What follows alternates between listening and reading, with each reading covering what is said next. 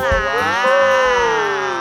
Ah, eu Tudo falei bom, pessoas que estão aqui? olá. Era combinado? Ah, amiga, não é combinado não. Aqui a gente é livre pra falar o que a gente Isso. quiser. Quando a gente Olá, começa, a gente faz. Olá, uh. Olá, sei lá, Vou pode fazer ai? Ai, eu vou, Ótimo. eu vou fazer Sharon Lenses. Quem é você? Quem é você? Quem é você? eu sou a Maíra Medeiros, a que faz Sharon Lenses e que tem um canal que se chama Nunca Te Pedi Nada. E você? Eu sou Rafa Dias, do programa de um cara só e da de estúdio. E eu sou a Nathalie Neri, do canal Afros e Afins. Bom, e juntos formamos quem, gente? Reunião, de Reunião quinta. de quinta. E hoje o que teremos aqui nesse podcast? Bom, nesse podcast, que nada mais é, né, do que a versão áudio daquilo que vivemos ao vivo no YouTube. Hoje a gente vai ter duas convidadas maravilhosas e assuntos muito babadeiros, gente. Que rendeu, hein? Nossa Rendeu. Senhora. Nossa, a Rendeu. gente falou hoje, hein? Hoje Mas de falamos. coisas boas, interessantes, que com certeza vão ajudar você a refletir sobre a sua semana, sobre a sua vida, sobre o mundo, sobre o seu futuro. Ai, meu Deus, Nathalie, fiquei empolgada. Oi, Vou até é. de Segura novo. então essas duas horas. Rafa, chama aí nossas convidadas. Então vamos chamar Karen Baquini e Lucy Gonçalves. Pode vir. Gente, bom. muito obrigado vocês duas por terem topado o nosso convite. Estar aqui para esse bate-papo. Eu vou aproveitar e pedir para vocês se apresentarem para a audiência aí que está ao vivo nesses canais. Pode falar do trabalho de vocês e quem são vocês? Pode começar, amiga. Vou começar então. Ó, eu sou a Karen Bakini, do canal Karen Bakini, Instagram Karen Bakini, Twitter Karen Bakini. Em qualquer lugar que você digitar Karen Bakini, eu estou na rede. Então, é só digitar. É isso, acabou. E é é Bachini, né? Tem que explicar. É, escreve Bachini, B-A-C-H-I-N-I. Produção, bota na tela. Brincadeira. Mas já, Já está tá, na já Já tela, tá, mana. já tá, já passou. Amiga, a gente não tá acostumado com esse negócio Exato. rápido. Aqui é Gente, rápido. chama o Saulo, manda aprender aqui, ó. Esses negócios Ah. rápido. Meu nome é Lucy Gonçalves, tá tudo Lucy Gonçalves aí na internet também com I. E é nóis, vamos falar bastante aqui hoje. Ai, olha lá, E, ó. tão bonitinho. É, olha, não é Gonçalves, fino. Já apareceu. Toda vez que eu gravo com o dia, eu fico me sentindo assim, falando, ai, produção, pô, Eu acho isso muito aqui." fino. Isso Eu não é acho. muito fino na vida do youtuber. Pro Rafa, isso, gente, é uma coisa natural, do dia a dia. Ele acordou. né? É tipo, ele acordou, já tem o quê? Produção. Já deu GC. você. Meu Bom café da Rafa manhã. acordou. Rafa Dias acordando. Meu gel do cabelo, produção. Exatamente, Qual é a roupa é que eu vou isso. usar hoje, produção? Agora pro youtuber. É ali, raiz, Ó, pá. que ele coloca o próprio GC. Ele não sabe nem o que é um GC, até Ah, fazer um não job sabe. que é na televisão. Aí você fala, alguém vai ter um. GC. O que ótimo. Manda um Que beijo ok. pra ele. Que é um gerador é? de caracteres, que é só uma pessoa ali, né? Um equipamento pra colocar essas letrinhas todas. Cara, deixa eu Olha ter nem foco no vídeo. Tá vendo? Não foi alguém que digitou? Não, Não, tem, uma, foi. tem uma Ah, pessoa tá. que colocou, Ah, tá. mas o GC, o gerador de ser caracteres, é uma, uma máquina, né? Supostamente, assim, né? Entendeu? Eu não. Coisas que a gente aprende. Pra mim era só legenda. É, gente. Mas é isso, depois. gente. Vamos então descobrir qual é o nosso primeiro assunto de hoje. Ai, vamos jogar na roda. Então vamos lá. Vai. Os últimos dias da Bienal Internacional do Livro foram marcados por muita polêmica. Na quinta-feira, dia 5 de setembro, a Prefeitura do Rio de Janeiro ordenou que fosse recolhido um livro que, segundo o prefeito Marcelo Crivella, traz conteúdo sexual para menores. O livro em questão é um encadernado dos Vingadores, da Marvel. Na história, há um beijo gay dado por dois personagens super-heróis. Os organizadores da Bienal, autores de livros e até editoras entraram na briga com uma série de ações para impedir o recolhimento ilegal de livros e expor o caráter criminoso do pedido da Prefeitura do Rio.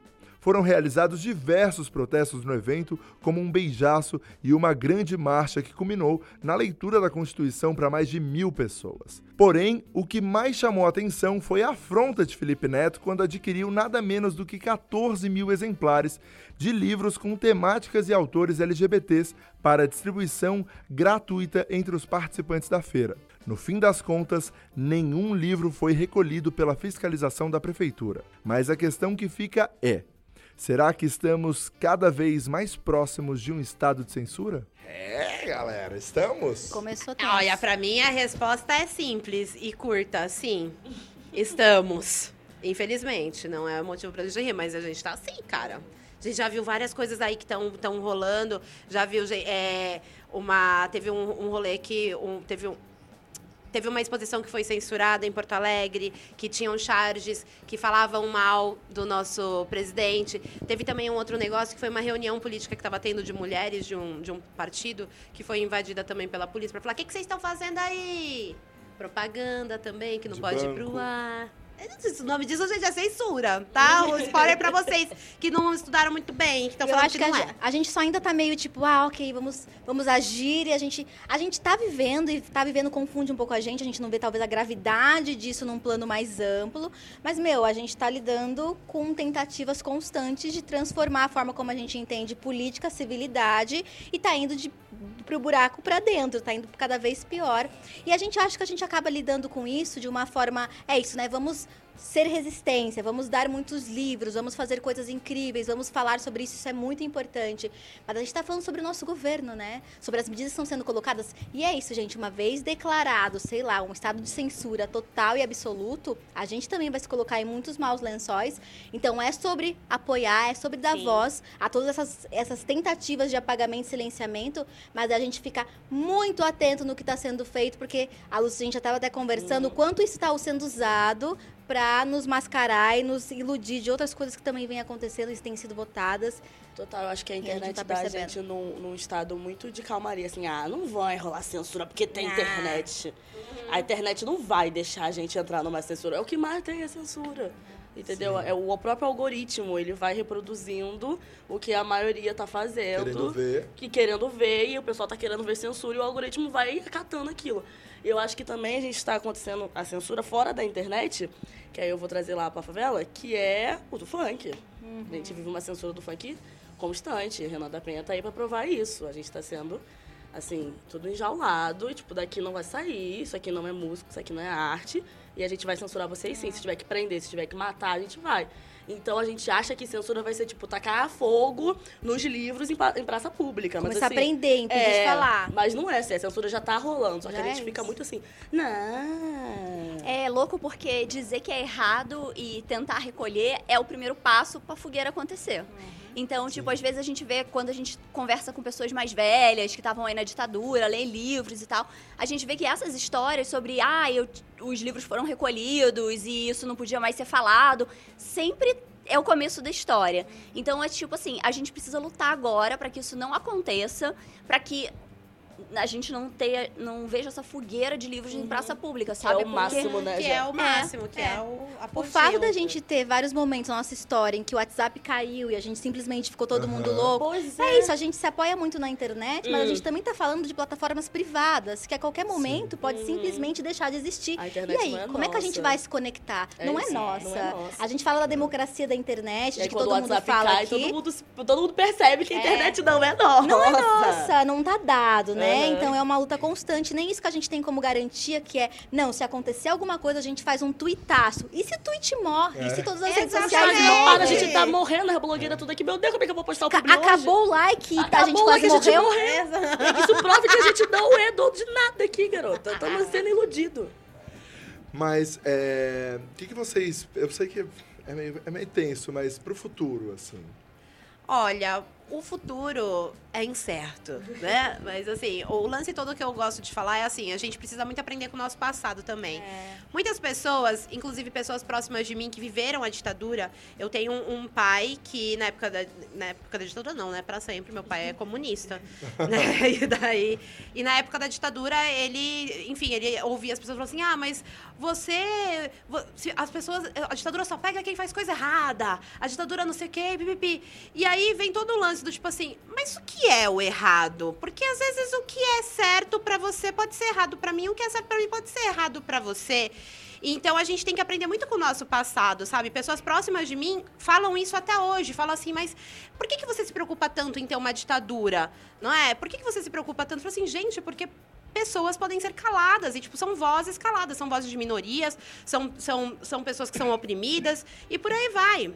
Tá tudo bem, amigo? É meio, é meio tenso essa parte É, mesmo. muito. E aí eu falo assim, cara, se até hoje as pessoas usam os mesmos argumentos lá do passado, que, cara, já foi provado que era uma coisa errada, eu não sei mais o que fazer. Eu acho que as pessoas no futuro, elas precisam parar um pouquinho no presente, na verdade, olhar para o passado, avaliar, entender e falar, beleza.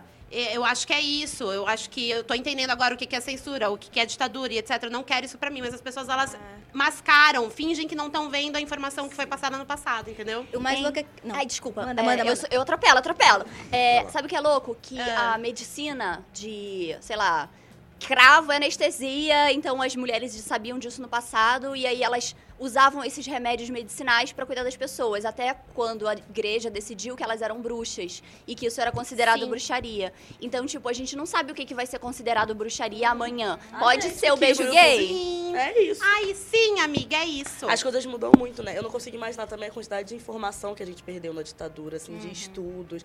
Eu acho que a gente é muito perdido, o Brasil, em vários movimentos, porque nessa época a gente perdeu muita coisa.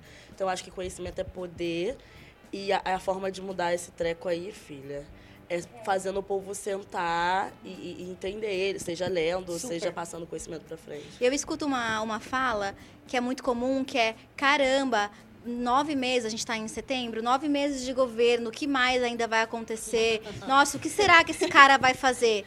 Já tá acontecendo, A sabe? gente avisou, eu quero andar com aquela blusa assim, estampada Não, dentro. E Eu é assustador, avisei. porque nisso a gente pode ter avisado, mas a gente tá se ferrando todo mundo É, mas junto. todo mundo tá se É. ferrando. Não é porque a gente avisou. Não, Não, a gente, tá, a gente avisou É, é. e a gente tá se ferrando. Primeiro. O pensador é dupla. É, a gente avisou? avisou, a gente avisou. A gente sabia. É, A gente, é o pior que a gente sabia. É. Eu, eu venho de uma cidadezinha do interior, no, no- do interior do Rio, e é louco porque a gente teve há uns 30 anos atrás um prefeito que roubou todo o dinheiro da cidade e ele sumiu depois disso. E aí o mais louco é que, sei lá, 25 anos depois ele voltou a se candidatar de novo e a Friburgo é o quê? Uma cidade de 100 mil habitantes, eu não sei, é bem pequena. E aí ele prometeu é, construir um tre- trem-bala na cidade. O cara que O roubou. cara que roubou todo o dinheiro sumiu e ele foi eleito novamente. É surreal. Ah, né? amiga. É sério, gente. É Foi um assim que eu vim. Né, é. de senador. Ai, gente. surreal. É muito É surreal. tipo assim, as pessoas têm memória curta e as pessoas são facilmente iludidas por promessas que é óbvio que não vai acontecer um trem bala em Friburgo, gente. Sim, spoiler, spoiler alert, não vai É. acontecer. Não aconteceu e o cara roubou todo o dinheiro de novo e sumiu. Olha, Olha gente, isso. tem uma... Conversando com meu pai, falando sobre censura e ditadura, meu pai ele falou uma coisa que me deixou muito intrigada, que é o seguinte, antigamente, né, na época da ditadura, do regime militar, o que que acontecia? Quem censuravam eram pessoas do governo, né? Que ia lá e falava, ó, isso aqui não pode, isso aqui não pode, isso aqui não pode. E hoje em dia, com a internet, é, o órgão censurador, ele tá dentro de cada pessoa hiperconservadora, sabe? Então, tipo assim, aquela pessoa, ela se sente no direito de falar assim, ó, isso aqui tá errado, isso aqui não pode, isso um aqui fere. desse, né, que exatamente, porque tudo, dá check assim. em tudo, exatamente. Então, tipo assim, a gente meio que migrou um pouco do rolê do Da tipo, temos uma, institui uma instituição que censura pra cada pessoa, cada indivíduo, ele se sente no direito de falar que aquilo é certo ou errado, que deve ser censurado ou não.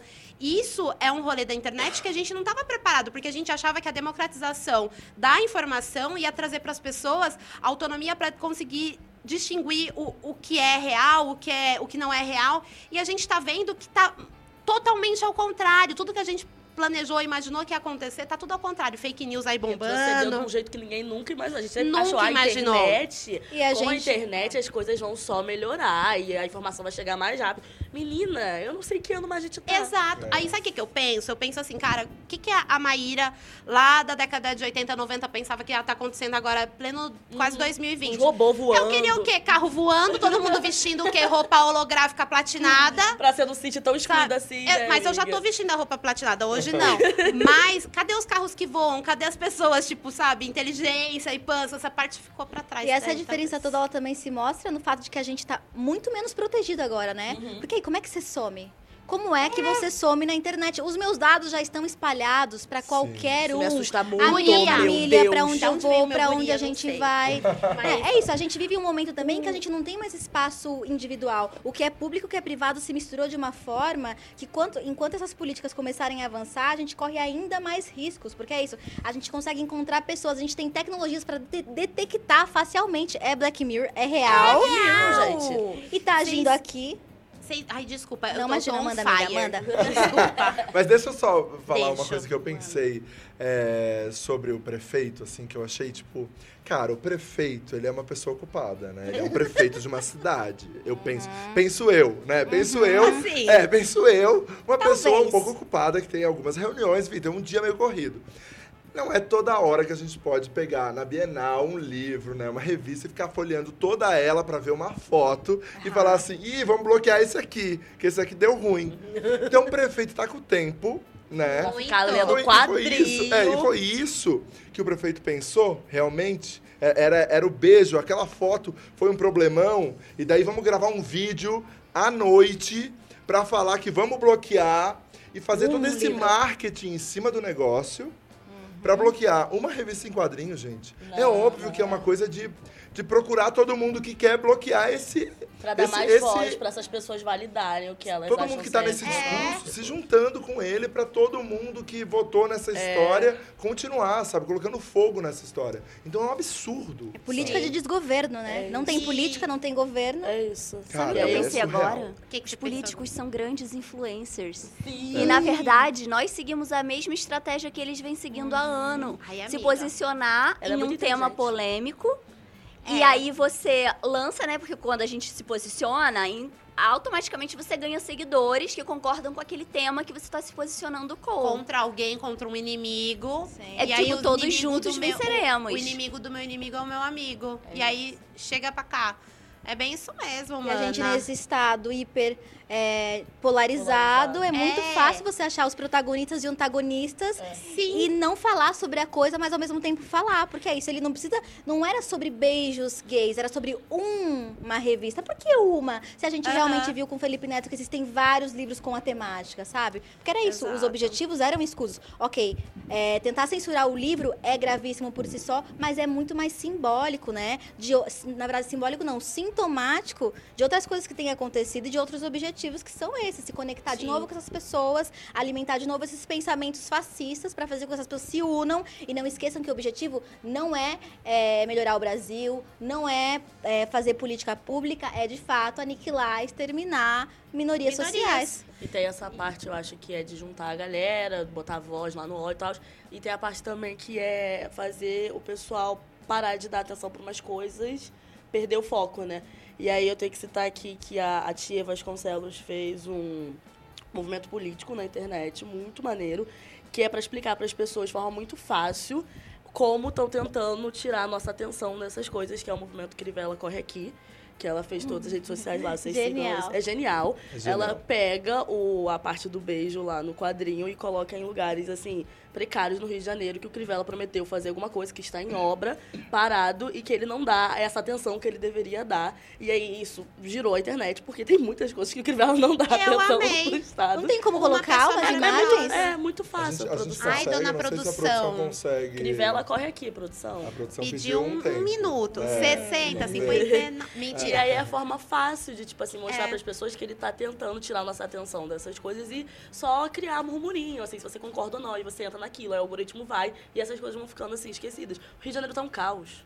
Você que mora lá, fala um pouco pra Ah, gente. gente. Porque a gente Fala sabe que tá disso. difícil. Fala É, assim, a gente sente daqui muito no, no nosso processo profissional, assim, Uhum. né? Então, a gente, no nosso trabalho, a gente tá contratando, por exemplo, empresas para levar cenário para lá ou fazer coisas nesse sentido, não querem levar Uhum, pela situação de como estão as coisas lá. uhum. Então, não posso ficar com o carro esperando na frente do estúdio para poder entregar. É, tá- Ninguém anda de janela aberta no Rio de Janeiro. Há anos. É muito estranho que eu pego Uber aqui, eu vou com a janela assim, com a cabeça pra fora. Eu não fico. Eu não fico, porque eu tenho Amiga, medo. mas perto do Rio de Janeiro, isso aqui é liberdade É, pra gente. Me falaram isso, falaram assim, meu, você, se- você não se sente segura em São Paulo? Uma vez tava num.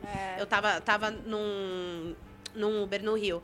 Eu falei assim, cara, não, você tá doido? Como que eu vou me sentir segura Paulo? Ele falou assim, querida, você não passou uma semana no Rio, né? Eu falei, não, ele ah, Amiga, então. tem um Vou ditado te que a gente fala que quando o mundo acabar vai sobrar barata e carioca.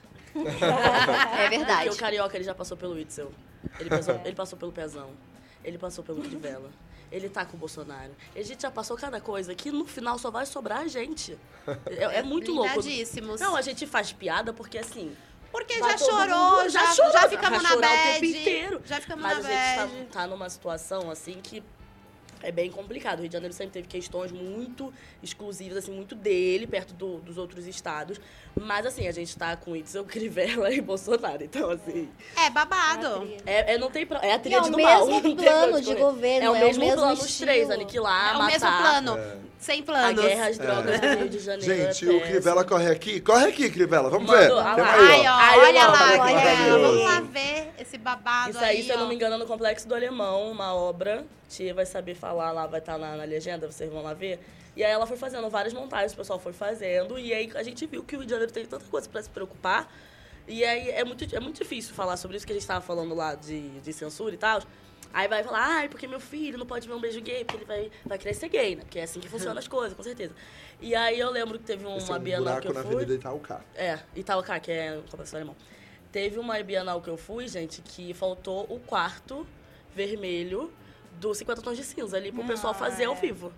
Isso nunca foi censurado, entendeu? Era, tipo assim, explícito pra todos os cantos.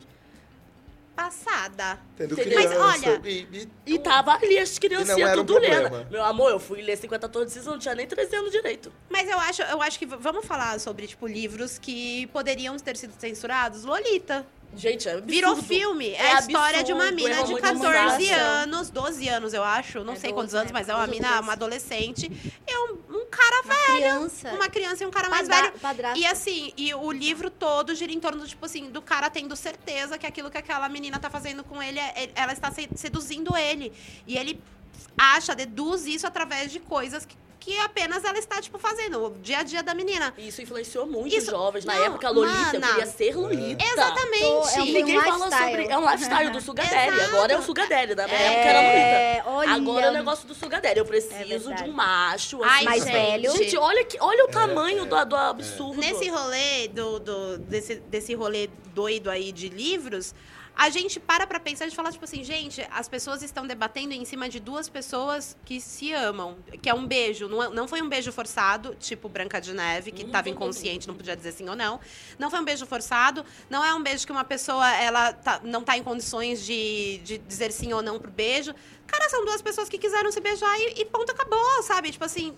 E não, não existe. É, é que o problema não Nada. mora aí, né? O problema É, não o problema mora não aí. mora. O problema Sim. não mora no quadrinho. Isso só expõe que o problema não mora aí. É, exato. Tem uma, teve uma menina que falou sobre, tava falando sobre isso, que algumas pessoas estavam a favor dessa censura de imagens LGBTs em conteúdo. Que, ah, a gente também precisa lembrar de uma outra coisa, que aqui o Dória também recolheu. Exato, aqui ó, a Agatha Eita. Sanches falou que nem o querido Dória tão preocupado com as cartilhas educacionais por motivos vazios e o centro de São Paulo tá ótimo, né? Exatamente. Tem que fazer um Dória corre aqui, aí, Tem ó. que fazer. Influenciadores, ele se corre, liga aí e É. manda aí. Tem que fazer um pra cada estado. Ah, amiga, o Dória, coitado, né? Mas deixa pra lá. O, mas o, esses lances todos, tipo, dessa galera, eles estão tão preocupados em censurar coisas que, tipo, não, não, não tem motivos pra censurar, que eles estão fazendo vista grossa pra coisas muito mais importantes É. e pra coisas que eles deveriam realmente estar se é metendo, objetivo, sabe? né? Que é, é por isso que eles são políticos, eles estão aqui pra entregar pra gente uma cidade melhor, um rolê melhor. Mas não, estão aí, tipo, caçando pelo em ovo. Uhum. É, não, esse lance do Rio de Janeiro é realmente assim, prefeitão, você não tinha outro problema? Não, não tinha tinha. outro? Estava de boa esse horário? Isso Ele tá fazendo cada coisa, assim. Vocês não, vai- não sabem nem se vai ter carnaval direito ano que vem. Tu mexeu com o carnaval do Rio de Janeiro, tu tá ficando maluco. Já mexeu com o baile. E ainda mexeu com o canal. O carioca sofre e não tem a oportunidade de se divertir. Que a gente tá falando que quando a morte não vem com bala perdida, ela vem te cercando de outros lados, né? Que o Estado ele vai te matar de alguma forma. Se tu é preto, tu é favelado, ele vai te matar de alguma forma. Se não é por bala perdida, falta de educação, é, saúde, ele vai acabar com a tua saúde mental Encarceramento. encarceramento, assim, vai te cercar de alguma forma. Aí, aí você mexe com baile e carnaval. Mano, Dona Lucia. eu tô, é, é, é, é uns tapa na cara, né? Que é a realidade da, na gente. Sabe o e que é aí a louco? pergunta é essa, né? Se é. É censura é, mas também é cortina de fumaça, né? É. Pra muitas outras coisas que estão acontecendo aí. Sabe aquela história da sopa quente, a gente come pelas beiradas? A censura, ela também vem assim. Ela começa censurando Sim. coisas muito bobinhas, que a A gente, gente nem fala, percebe, né? ai, não, fez isso porque, ai, violência, sei lá, sabe? E aí, no final, ela tá censurando tudo. Então, eu acho que a gente tem que tomar muito cuidado com as pequenas coisas para que elas não evoluam para coisas que vão fugir completamente do nosso controle. Aliás, a gente não tem controle sobre nada, né? É Mas, gado. assim, é só pra Exato. saber, né? E quem toma no furico primeiro é sempre a gente, né? E o que, que O vocês acham que a gente pode fazer nesse contexto? Conhecimento. Afe, Eu Maria. acho, eu Educação, acho, eu acho que é educação, isso. Eu acho que é um educação. papo como esse, onde a gente traz e a Usar pessoa. os privilégios Porque, Sim. porque essa quantas pessoas chegar. também, às vezes, não concordaram com isso, mas única e exclusivamente porque foram. Gado. Uhum, Foi. Né? Não Porque é parou. bem pensado, né? As técnicas não são. Ah, eles não estão fazendo assim, ah, porque eles são malucos. Não, eles são inteligentes, eles são bem pensados. Então, assim, se a gente não parar e não usar o teu privilégio de fazer um programa desse para um adolescente, talvez, que esteja indo por esse caminho. Calma, parou aqui, me despertei, tem um outro lado da A história. Mirella aqui, ó, que ela falou: a primeira vez que eu tô assistindo reunião de quinta e tô Olha amando. isso, olha a diferença que pode fazer na vida de alguém. Sim. E aí, ah, tem gente que não tem internet. Você que tem o privilégio, vai subir o morro, entendeu? Vai distribuir uns livros LGBT no morro. Vai, entendeu? Se misturar aí, fazer alguma coisa. Vai usar teu privilégio pra alguma coisa. Também o pessoal quer ficar, ai meu Deus, o mundo tá acabando. E não quer levantar do sofá pra fazer É nada. fácil ficar. Exato. É, minha mana. Filha, tem coisa que não dá pra fazer do sofá, tem coisa que tem que ir, porque todo mundo assim, ah, não, porque eu estou na internet militando, gente.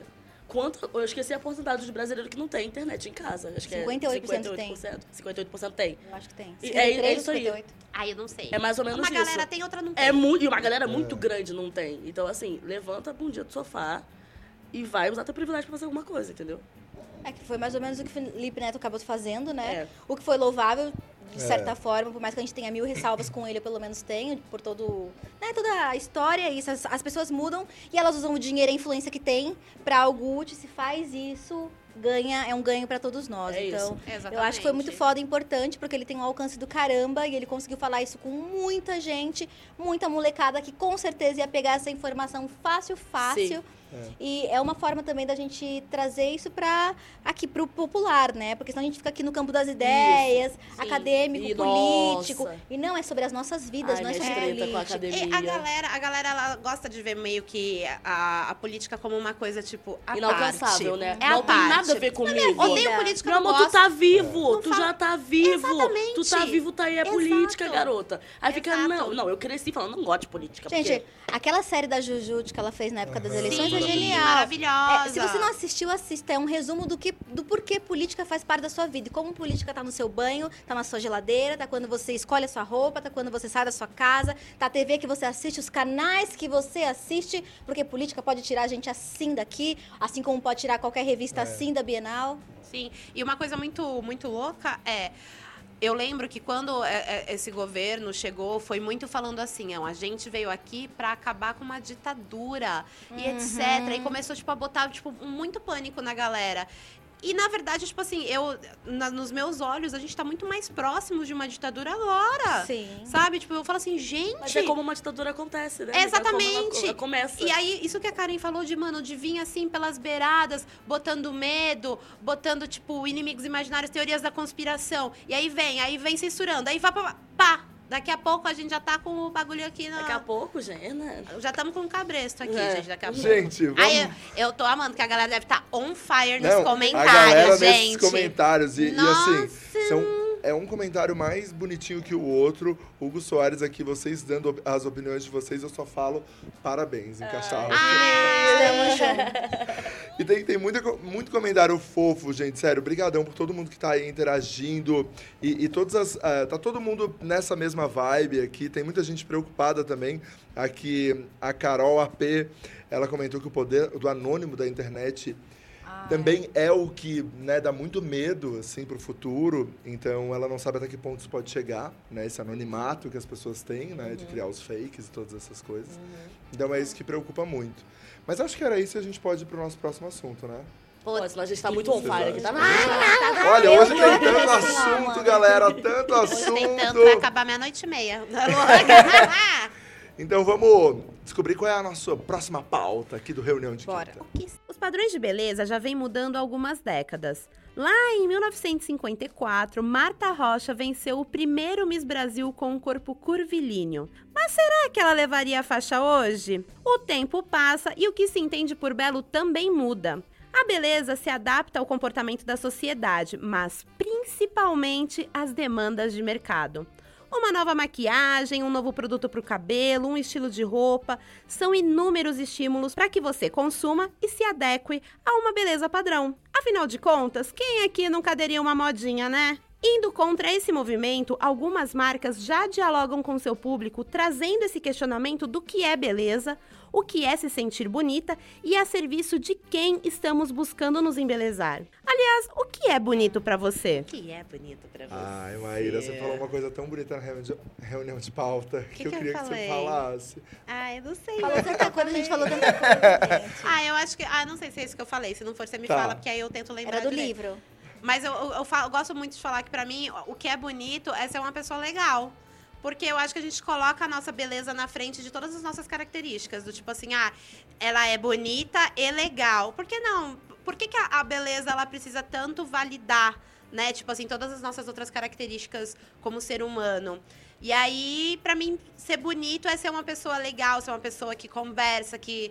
que ou que não conversa também, também, sei lá, mas enfim, é uma pessoa que transmite uma energia boa, uma energia legal, assim, de estar perto. Foi isso que eu falei? Não, Não você- foi. Não. Mas isso também é muito bom. Isso é importante. Mas eu Isso achei, que eu, é tava, bem eu achei que eu bom. tava arrasando, Rafa, que droga, mano. Não, Ah. Mike, você disse que por muito tempo na sua vida você ficou tentando. Ai, isso é verdade. Ah, isso é muito bonito.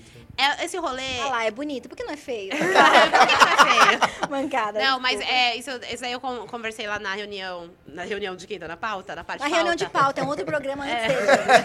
Acontece um outro Só quem programa. paga assiste, né? O É Neto dos melhores amigos. É melhores O amigos. que, que friends. acontecia? Eu passei anos da minha vida, anos, muitos anos da minha vida, tentando ser bonita. E aí eu deixava sempre como segundo plano todas as outras coisas. Então, tipo, estudar. Eu já deixei. de- Eu, gente, eu, eu parei de ir no cursinho pra ir três vezes por dia na academia.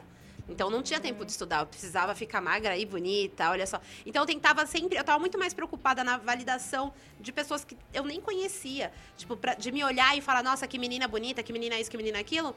E eu esquecia de viver o resto da minha vida. Então quando. Isso eu escrevo, eu falei, no, falei, eu falei disso no livro que eu, tô- que eu escrevi, que ainda não foi lançado, galera. Que eu falo que, tipo assim, cara, quando eu entendi o quanto essa preocupação me bloqueava de outras coisas, tipo a minha preocupação de ser magra e de ser bonita e estar dentro de um padrão, o quanto isso me bloqueava, eu peguei isso aí, coloquei dentro de uma gaveta, fechei, falei, depois eu olho pra isso que eu tenho muita coisa pra fazer agora. E aí, querido, foi aí que, tipo, meu, minha profissão, tipo, melhorou, eu comecei a ganhar mais dinheiro, eu comecei a prestar mais atenção, eu evoluí como ser humano, sabe? E antes eu tava só tentando evoluir com, com a minha aparência. E, Estética. cara, exatamente, só na estética. E, gente, pelo amor de Deus, sabe? Tipo, eu prefiro 10 mil vezes não estar no padrão hoje em dia. E eu, eu penso nisso, eu falo assim, nem, eu não, assim, eu não quero. Eu, pra mim, tipo, eu, eu sou aversa a isso, sabe? Falo assim, gente, eu quero ser eu mesma. Porque quando a gente tenta entrar num padrão, a gente abre mão, a gente abdica completamente Quem do que nos torna único. E o mais louco disso é que a gente não visa uma beleza no sentido de bem-estar, de se sentir bem, de se olhar e gostar unicamente, né? É uma beleza que visa o outro e que só acontece em comparação ao outro. Então a minha beleza só se realiza uma vez que ela estiver no nível de outras belezas, impostas socialmente, temporalmente, etc. Não é aquela. E nesse sentido, construir uma beleza de cabe, cabre, cabresto, cabresto é a palavra? Seria talvez cabresto, seria um caminho, porque é isso, é tipo não olhar para os lados, olhar para si e se sentir bem dentro de si, mas aí é toda uma outra construção, porque a nossa identidade a gente só constrói olhando para o outro.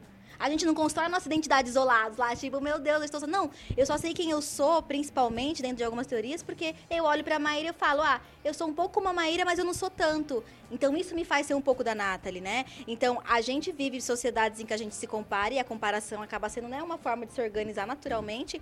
Só que a gente traz essa questão de que essa beleza é sempre em comparação, ela nunca é sozinha e unitária.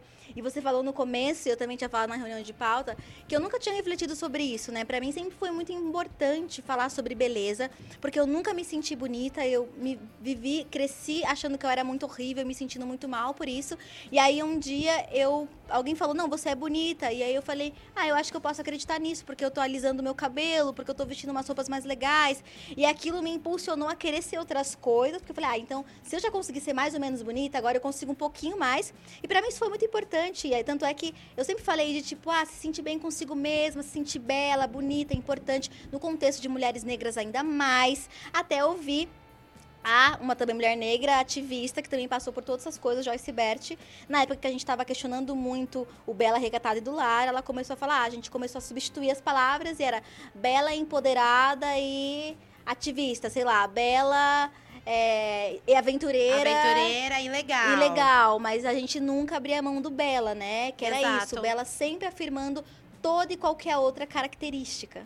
Sempre vem na É. frente. Quantas vezes a gente cresceu ouvindo, ou não, não às vezes direcionado a gente, mas direcionado a outras pessoas, que você é bonita, você não precisa ser inteligente. Mas eu nunca ouvi você é inteligente e você não precisa ser bonita. Exatamente. Então a gente mora num lugar onde ser bonita é mais importante do que ser inteligente. A gente como mulher, né? Exato. É, até que, até- recorte. por isso que a gente tá falando de bonita. É, a bonita. gente como mulher. É, a- eu queria até perguntar pro Rafa, porque isso é uma parada que a gente até conversou lá. Tudo a gente conversou antes, essa é a verdade, Ai, meu gente. Deus. A gente, Ah, mas isso foi o problema. A gente é falou não. muito hoje na É que hoje a gente, hoje a gente falou de pauta antes. a gente falou. Minha Nossa Senhora. Que assim, você, quando criança, que elogios que você escutava quando você era criança? Tipo assim, nossa, Rafa, você é um menino tão.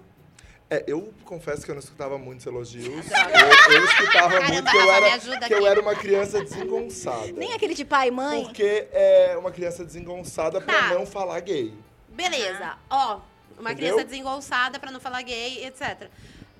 As, as meninas, to- toda vez que vem um reforço positivo pra menina, é sempre de beleza. É sempre. Caramba, que, ah, ah, essa daqui é a minha filha. Que linda! Essa daqui é a minha prima. Que princesinha! Que bonita! Enquanto os meninos, quando eles são apresentados, eles são. ele- nada deles é atribuído à aparência. Então é tipo assim, que menino esperto! Nossa, como você é corajoso! Meu, nossa, como você pula alto! Forte. Como você é forte! E, meu, e as meninas é, sempre fica ali por trás da, da aparência, do bonita, do princesinha, do raririris. E pras crianças fora do padrão, as meninas fora do Exato. padrão é horrível, que não tinha nenhum elogio, né? É Não zero. era Exato. bonito nem nada, era criança. A criança. Pirralha e perdida. A cri- é, mas é exatamente isso. E aí tu cresce sem saber o que tu, tu é, assim. Tu, tu cresce num limbo. Eu não sou bonita, eu não sou inteligente, eu não sou... Mas, legal. Luci, o que, é- o que é bonito pra você? Saúde mental. Olha. Saúde disse mental tudo. pra distinguir e eu criar o meu padrão de beleza, assim. Porque assim, vai existir. Se você vai ter o teu padrão, você vai ter sua cabeça que é bonita, ela vai ter. Só que a questão é, tudo, os nossos gostos são muito construídos. Então, eu, eu acho bonito saúde mental pra tentar ter um gosto que não é tão construído. Exterior, exterior essas palavras difíceis aí. Exterior- esse negócio aí. Estereotipados. E mais interior, tá ligado? É, Até Terapia. porque sem saúde mental Você não fala vai nada. vir tudo e você vai ter imagens É. distorcidas de si no espelho o tempo É inteiro. autoconhecimento, assim, é você saber o que, que eu acho bonito. Eu sou uma pessoa muito de fases, né? Então eu preciso muito entender se eu tô seguindo um padrão, porque é inconsciente. Isso tudo É que você falou, você É, não muito sabia. Você soube agora, Uhum. por muitos anos, com certeza terapia, porque senão a gente não tá Aham. aqui. E aí você vai, vai entendendo os seus processos. Então, assim, eu sou uma pessoa muito de fases. Tem dias que eu quero ficar careca. E tem dias que eu quero um cabelo até o pé. E eu fico, da onde tá vindo essa referência? É uma referência legal? Eu tô olhando pra Rihanna, tô vendo que ela é deusa, eu posso seguir? Que eu sou tão bonita quanto ela? Ou tá todo mundo fazendo, é a última moda, da- e a gente que trabalha com isso tá recebendo um monte de referência o tempo inteiro. Eu tô querendo fazer porque tá todo mundo fazendo também. Sim. Porque É assim, verdade. quando eu fui emo era isso, né? Eu tô, eu tô sendo emo não porque eu gosto de ser emo, é porque todo mundo era emo. Então, assim, aí eu, eu tenho que ir lá voltar pra terapia e falar assim. Me ajuda a ter saúde mental pra entender o que, que tá acontecendo. E é um rolê assim, tanto de roupa, quanto de cabelo, quanto de estilo. Aí hoje eu faço Mas qualquer é o que a um. cultura pop constrói, É. né? É, total. Todos os filmes, esse- a grande virada, o clímax, é sempre a- o makeover. É o É- makeover, é a menina podrinha. É, a Betty É o Diário Feia. da Princesa É Anne Feia, Hathaway. É a né? Betty a Feia. É a Betty Feia. Esse filme, menina. É a Anne Hathaway É. alisando o cabelo, É. tirando a monocelha e virando. Como a gente se identificou? óculos, tirando eu acho que foi o óculos. filme de pessoa branca que eu mais me identifiquei na vida, assim. Porque era muito esse momento, assim, da pessoa descobrindo que existe maquiagem e alisar o cabelo. E descobre que é uma E, princesa. é, e tipo assim, por que, ela não era uma princesa antes, Exato. entendeu? É bem complicado, assim, tadinha. Dela Amiga Karen. Karen, é. O que, que Então. é beleza pra você? Então, eu cresci uma criança nerd, né? Pra mim nunca foi legal ser bonito. E eu achava que ser bonito era fútil.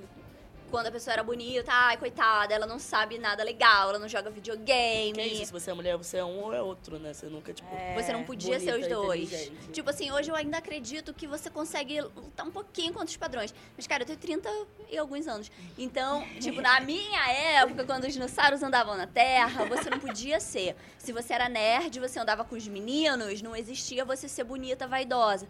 Então, eu cresci achando que beleza era futilidade. Então, eram coisas que eu não queria queria ser associada. Tanto que a minha primeira maquiagem eu usei quando eu tinha uns 18 anos. Caramba. É louco porque hoje eu tenho canal de maquiagem, né? Eu amo Tamo as aí. voltas que a vida As ironias da vida. Mas eu acho que pra mim também foi uma coisa. A gente cresce achando que a gente não pode ser o que quiser, que não tem aquilo. A gente só consegue ser uma coisa se a gente vê alguém sendo e a gente fala, "Ah, ela pode, eu também posso. Mas é difícil quando a gente precisa ser Sim. a coisa que desconstrói, né? A Como gente você se sente hoje tendo um canal de beleza quando tinha 18 anos foi a primeira maquiagem? Então eu acho que as pessoas que estudaram comigo não me reconhecem, sabe? Eles olham e devem achar que eu fui trocada, igual a Evelyn, a Benezida. Certeza, porque até é o mesmo caminho. Que ela também era tipo skate, de Coquete. repente. Depois Calma foi, aí, foi calma aí. trocada, é. A mesma tribo, no caso alienígena, que trocou ela. Mas pra mim também foi um pouco de desconstruir que a imagem que eu tinha de o que era ser incrível não era ser bonita.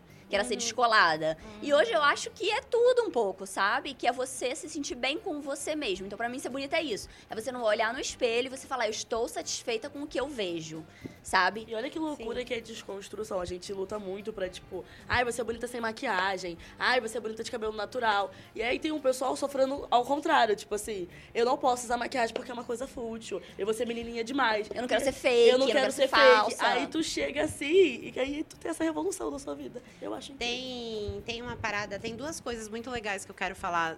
Um sobre a Karen e outro sobre o que você falou. Vou falar primeiro sobre a Karen. O negócio, você falou das futilidades. Cara, é um lance muito doido, porque maquiagem é uma. A, a beleza feminina é uma parada que é cobrada. Você tem que ser bonita. E aí, a maquiagem, ela é uma das ferramentas. Eu acredito, eu gosto de acreditar que a maquiagem, ela não é a- a- uma ferramenta única e exclusivamente para você se padronizar. Eu gosto Porque de ver a maquiagem. Exatamente, eu gosto de ver como a maquiagem como uma expressão, uma demonstração artística. Maquiagem é arte. Exa é uma arte, eu acho incrível. E aí as pessoas elas cobram das mulheres serem bonitas, as mulheres elas vão lá e se maquiam, elas usam esse recurso pra estar mais padronizadas.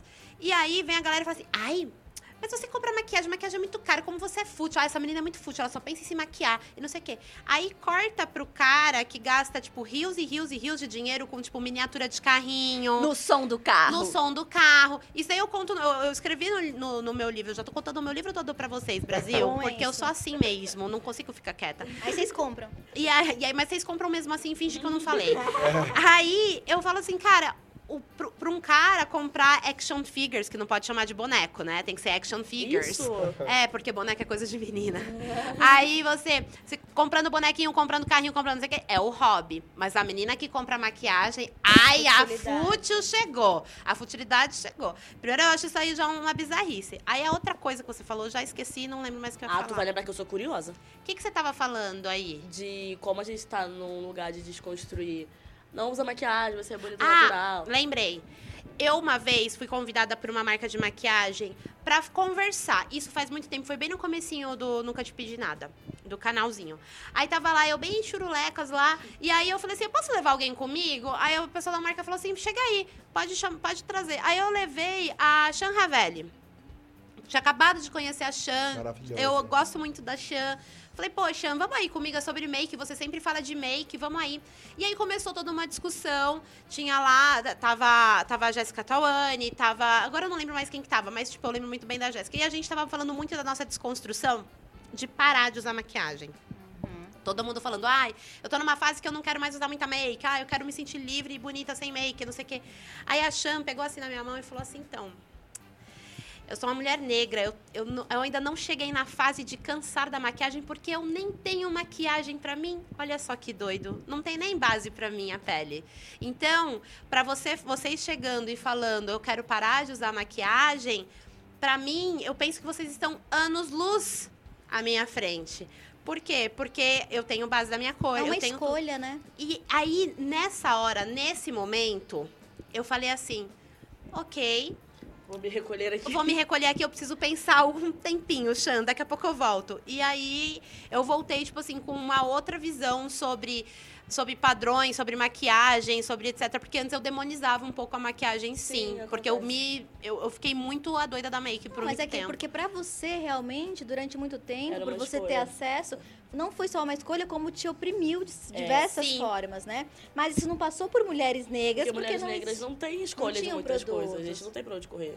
É outro rolê, filha. Buraco Mas ao mesmo tempo, é isso. Eu sempre eu reflito muito sobre isso, né? Porque eu também sempre gostei muito de maquiagem, fui muito ligada à beleza. E ao mesmo tempo entendendo todos esses mecanismos de opressão do gênero, dos papéis de gênero principalmente, né? Do gênero feminino.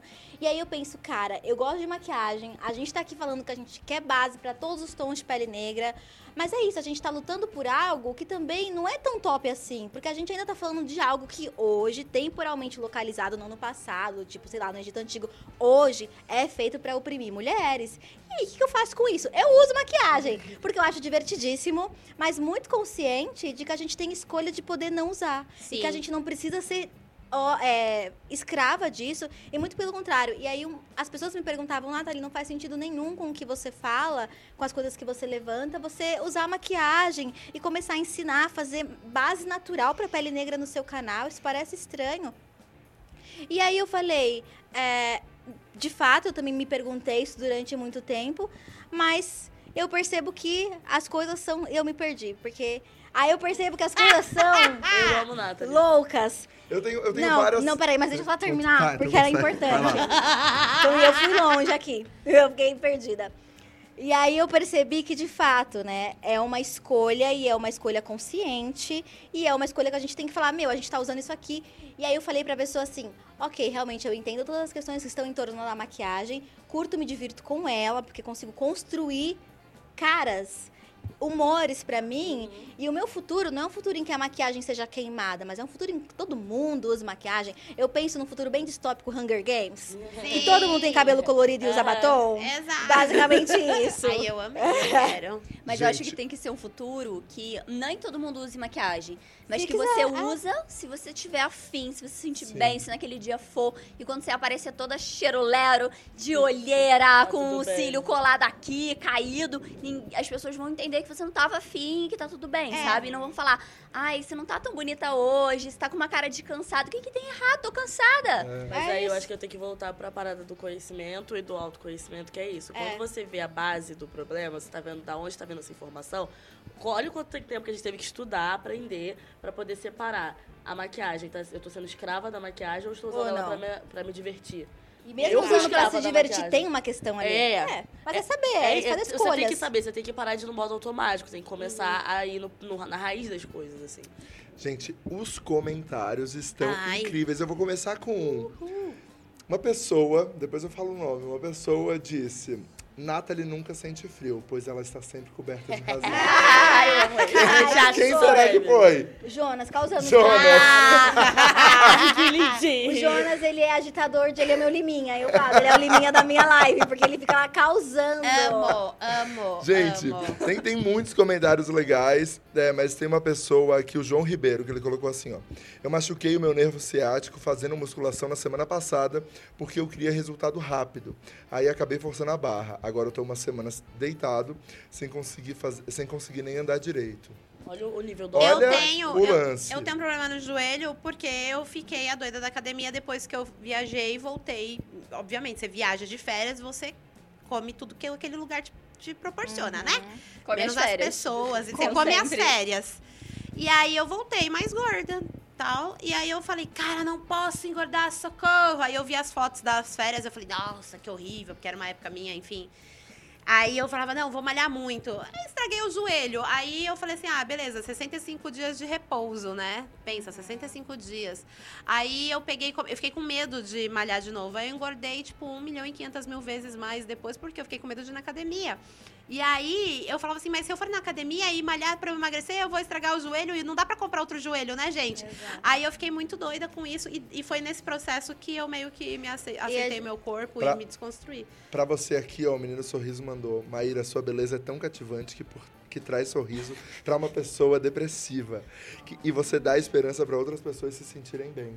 Que Olha que lindo. incrível. Ai, eu não tenho nem roupa pra isso, amigo. Ai, você Ai. tem sim. Ai, Várias a Você tem roupa pra isso, Tem sim. Mas, gente, isso que a Maíra Você falou tem. foi maravilhoso, porque essa ideia de que a beleza tá sempre ligada à dor. Eu lembro da minha tia desembaraçando muito meu cabelo no chuveiro quando eu era muito criança. E ela falava, pra ficar bonita tem que sofrer. Aham. Até chegar ao Pretty ponto Hurts, de com, com dizia. 13. Pretty Hurts, é isso. Até chegar ao ponto de, com tipo 13 anos, eu fazer minha primeira escova progressiva de chocolate.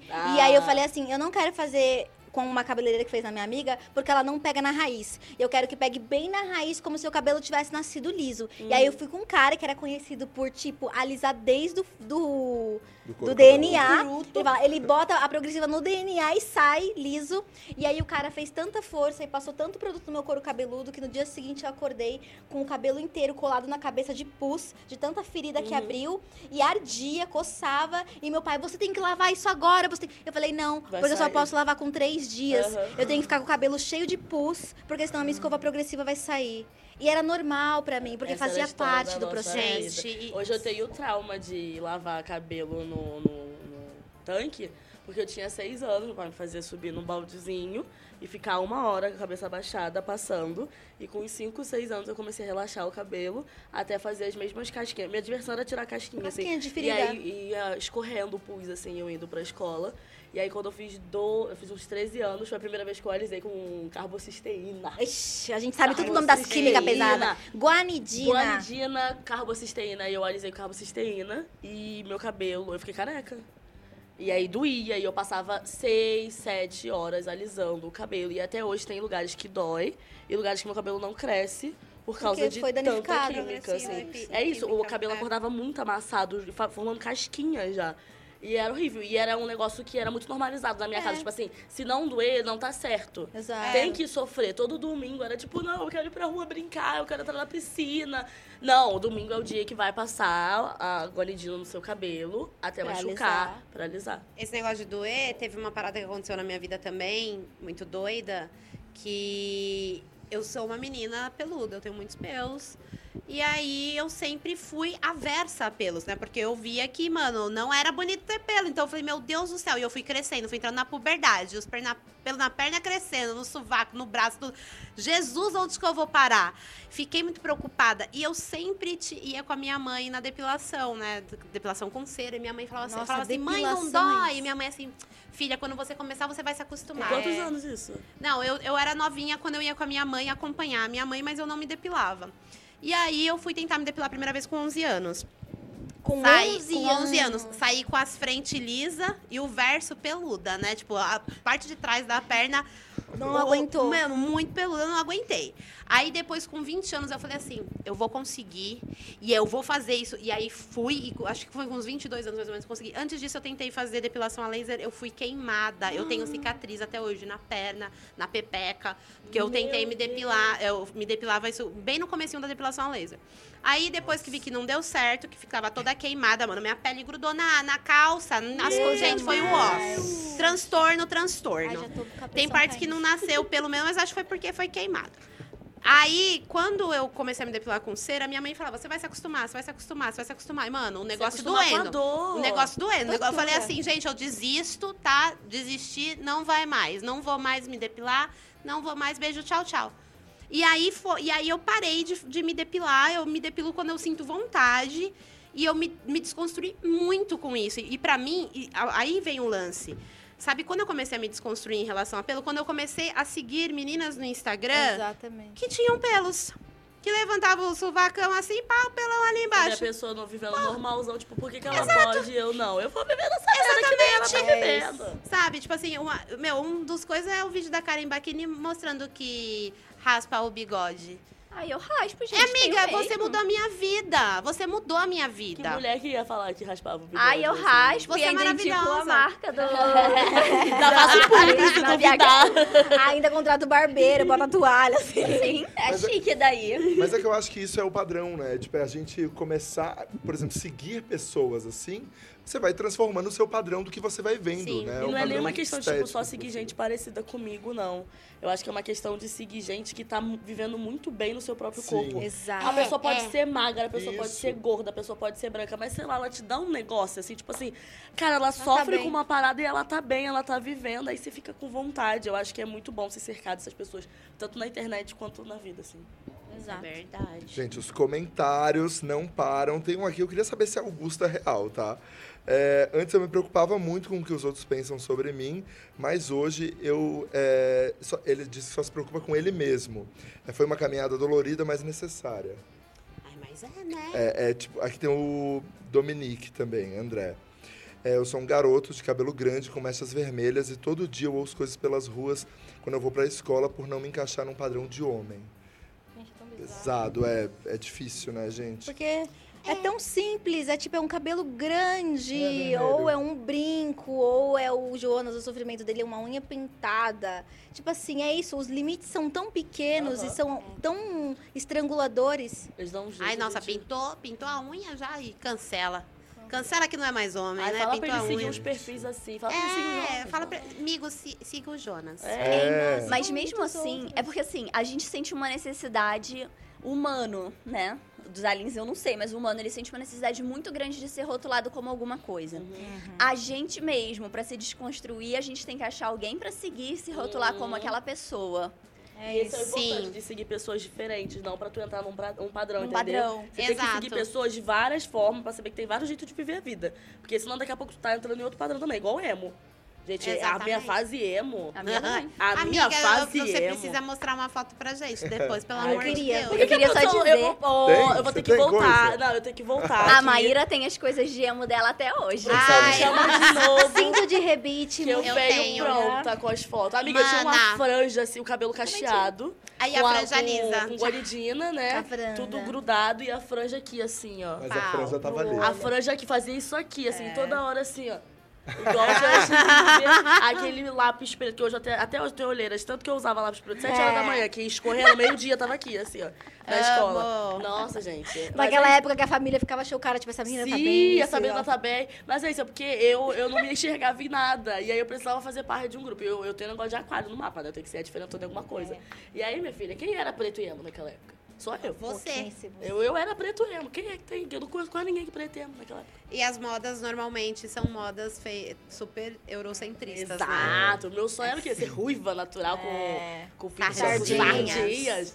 Então, Mas assim, se você fosse ruiva natural com sardinha, eu também, meu sonho também era esse. E entrar na fila do olho azul também pra próxima vida, porque é Agora a gente diferente. compra leite. Mas quem é ruiva de sardinha acha bonito ser outra coisa, sabe? É. A A grama gente do nunca tá vizinho satisfeito com nada. é Exato. sempre mais verde. Ai, gente, a gente é Porque padrão de beleza não foi feito pra chegar. É. Mas sabe Não por foi pra ser é, é isso alcançado. que eu ia falar. Porque se, se o padrão de beleza fosse uma coisa que as pessoas elas Alcançar, pudessem ele não ia alcançar, ele não ia existir. É tipo assim, tem uma linha lá de chegada e quando você É. chega na linha, Tem eles outra. trocam. Exato. Não, eles botam lá na É quando atinge a meta, dobra a meta. Dobra a meta, exatamente. Ela foi inteligente, ela não disse essa toa. Quando Tem. você chegar lá, alguém vai dar um jeito de dobrar e você. E aí tu vê que tá todo mundo sofrendo. Claro que temos buracos muito mais embaixo, temos aí racismo, temos aí um monte de coisa. Mas assim, até a mina loira lá, com silicone, que, que tá lá no. ah, que a gente acha o ápice do padrão, tá sofrendo porque acha que não tá o suficiente. Então, assim, tá todo mundo. Isso tem tudo a ver com o capitalismo, né? Sou eu a mina mais capitalista dessa Eu gravação amo. e tô falando, é capitalismo. Mas é a Amiga, mas é isso, né? Mas a gente é tem que ter consciência. é, é um É. sistema que a gente vive e, é- e não dá pra mudar. É, se a gente se achasse bonita quando sai da maternidade, a beleza não ia vender, produto de beleza não ia vender, descolorante de pelo não ia vender, e nada disso ia vender. mil. Então, tudo precisa fazer a gente se sentir feia, inferior, pra que todas essas coisas sejam comercializadas, né? Ou, ou não isso. Pertencentes também, porque você pode se sentir bonita, mas você não se sente pertencente a alguma coisa. Então, vou te dar um exemplo que eu gosto muito de falar, que é da sobrancelha. Porque sobrancelha, pra mim, sempre foi um caos, porque, meu, vivi a minha infância nos anos 90 e eu, tinha, eu tenho muita sobrancelha. Agora eu tirei, tirei, tirei, que morreu aí um monte de pelo. Mas na época, todo mundo falava assim: nossa, essa menina é a cara da Malu Mader, porque a Malu Mader tinha aquela sobrancelhona. E aí eu lembro que o meu sonho, meu sonho era ter autorização da minha mãe pra eu deixar aquela sobrancelha bem fininha, só de lado, moda, que era aquele moda. grupo. E aí, hoje em dia, aí foi passando os anos, a sobrancelha foi engrossando e hoje o, o, o ápice é os produtos de sobrancelha pra engrossar a sobrancelha e parecer que elas são naturais. Então, Como é tipo que é? assim, Micropigmentação. a micropigmentação, ou os cosméticos mesmo, que, que você consegue fakear um pelinho aqui, outro ali. Então, Nós é bem isso. tudo antes de dormir pra sobrancelha voltar. É, é- é- voltar. é muito louco isso. Então, tipo, você pega um negócio e você transforma pro oposto daquilo e você dá todas as soluções possíveis.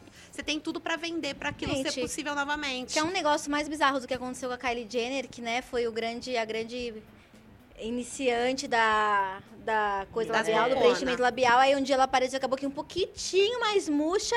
E a internet quebrou, acabou o preenchimento labial, lábios naturais pra amanhã. E aí veio o real.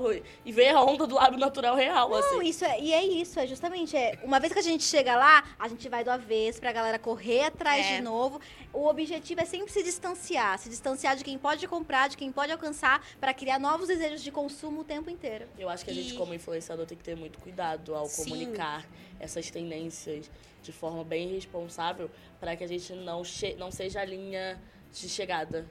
Pra que a tem- menina não olhe pra gente e fale, eu quero Meu ser objetivo- ela, meu objetivo é ela, porque daqui a pouco tu muda, a garota vai querer mudar junto contigo. Você sabe uma coisa que eu gosto muito na nossa amiga Karen Baquini, nossa convidada? Um monte de coisa, né, amiga? Ah, eu amo muito a Karen, de verdade. Eu amo muito a Karen e muito, de verdade, eu gosto muito dela, tipo, como pessoa e como profissional. E a coisa que eu mais gosto nela é que ela desconstrói as coisas caras. Então é tipo assim, É um isso balde de é água caro, fria na nossa mas cara. isso É é uma tudo uma merda. Exatamente.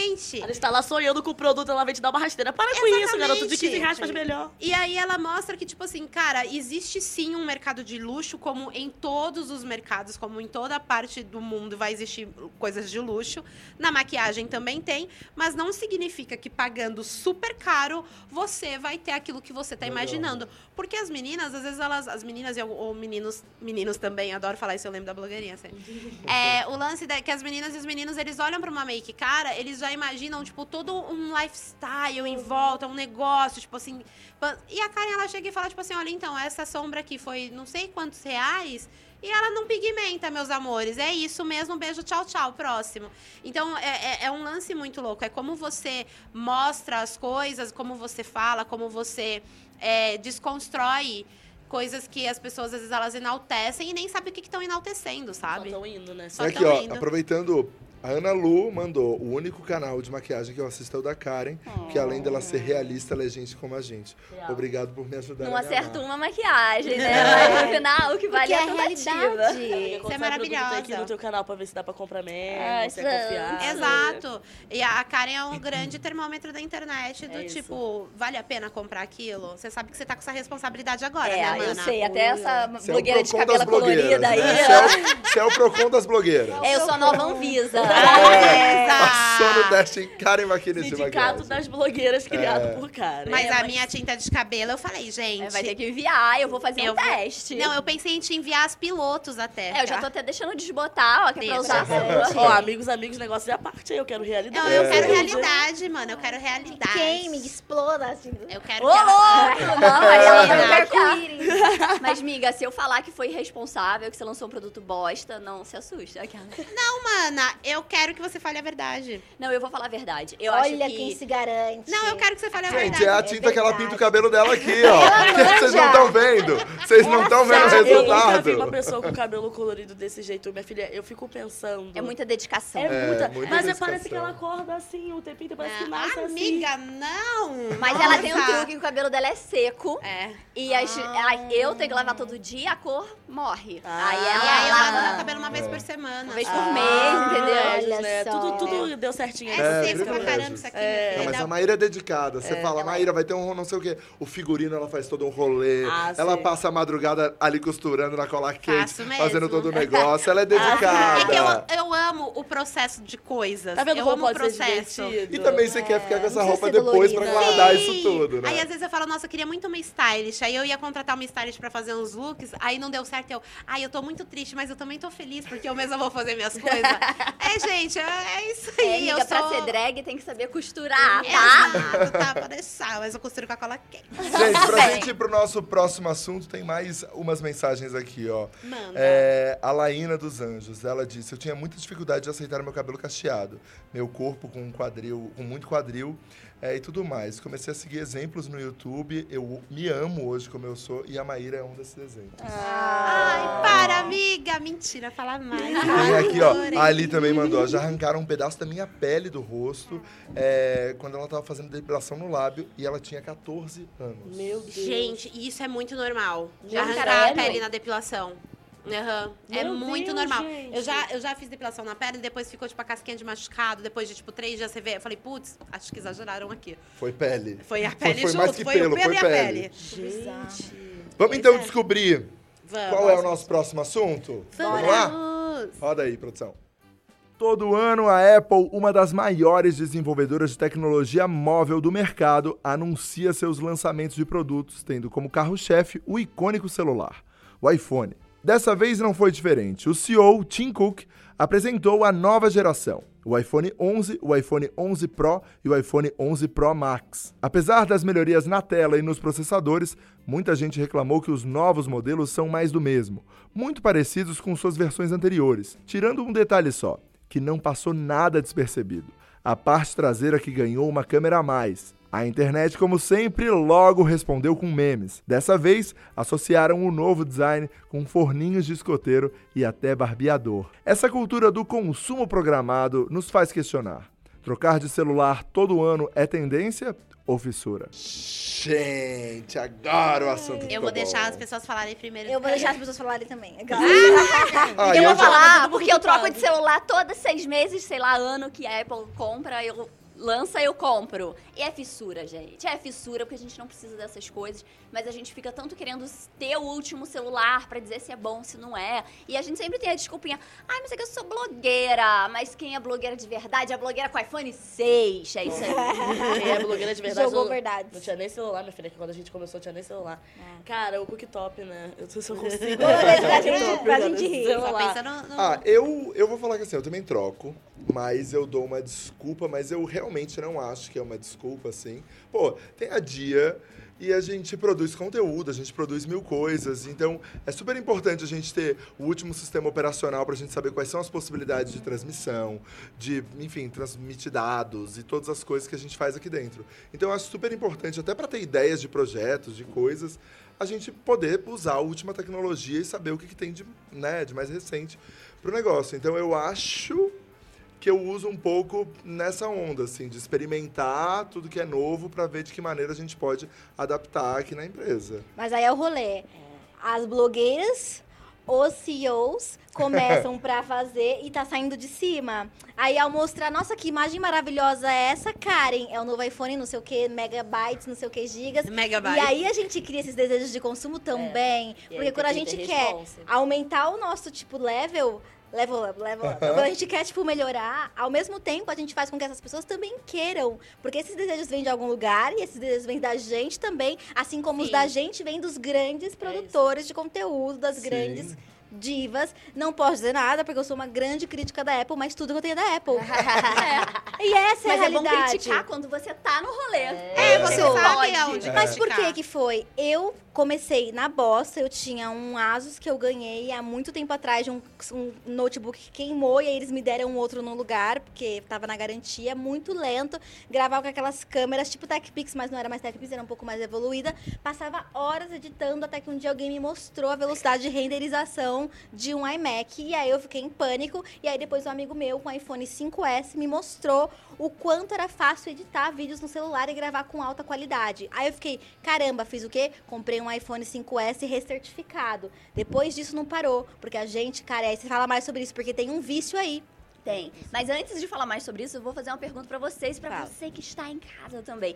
Você acha que essa coisa de querer ter sempre a última tecnologia, que assim, eu fiz uma aula do Paulo Cuenca e da Dani Nossi, e daí eles falam muito sobre limitação criativa. Ai, E a limitação criativa é quando é, você acha que você não pode fazer a foto tão bonita porque você não tem a última tecnologia. Talvez se você continuasse com o iPhone que você tem hoje, você sente que você conseguiria entregar um trabalho tão bom, porque às vezes quando a gente não tem uma coisa, a gente se esforça mais ainda para ser criativo Sim. pra conseguir superar a dificuldade de uma imagem não tão top. E aí você, sei lá, a Tainara OG, por exemplo, ela ficou famosa não pelo que, pela câmera que ela usava, era pela personalidade dela. O Whindersson, famosíssimo, o maior youtuber do Brasil, ainda GoPro. Até hoje.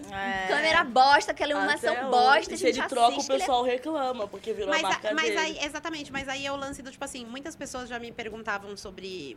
A galera, quando você fala assim, ai meu, fiz um canal no YouTube, aí a primeira coisa assim, mas isso dá dinheiro mesmo? Porque e a câmera Todo que você mundo usa? tem Todo mundo iPhone. pergunta sobre isso, tipo, como você filma, você filma com o celular e tal, porque o Whindersson Nunes, ele filma com uma GoPro e dá certo. Mas é que o Whindersson Nunes, ele é o Whindersson Nunes, né? Exato. Eu acho que tudo isso que você falou de, tipo, é, você tem que ter o seu refúgio criativo. Então, tipo assim, você não pode depender da tecnologia para você fazer alguma coisa. Você tem que depender muito mais da sua criatividade Ai, e tal. gente, isso Só te que- dá um negócio na vida. Mas, mas a gente tem um problema muito, muito, muito punk nessa hora, que é o quê? Quando a gente, às vezes, se sente outside, assim, a gente se sente fora do, do rolê, a gente se sente incapaz. Então, tipo assim, às vezes não te dá vontade de gravar com uma câmera não tão boa. Uhum. Tipo, eu gravava com um iPhone, um iPhone 5C. Os primeiros vídeos do canal foi- foram assim. E aí eu não usava luz, eu usava, eu tinha que gravar das duas às quatro numa janela X, porque entrava uma luz sem estar direta.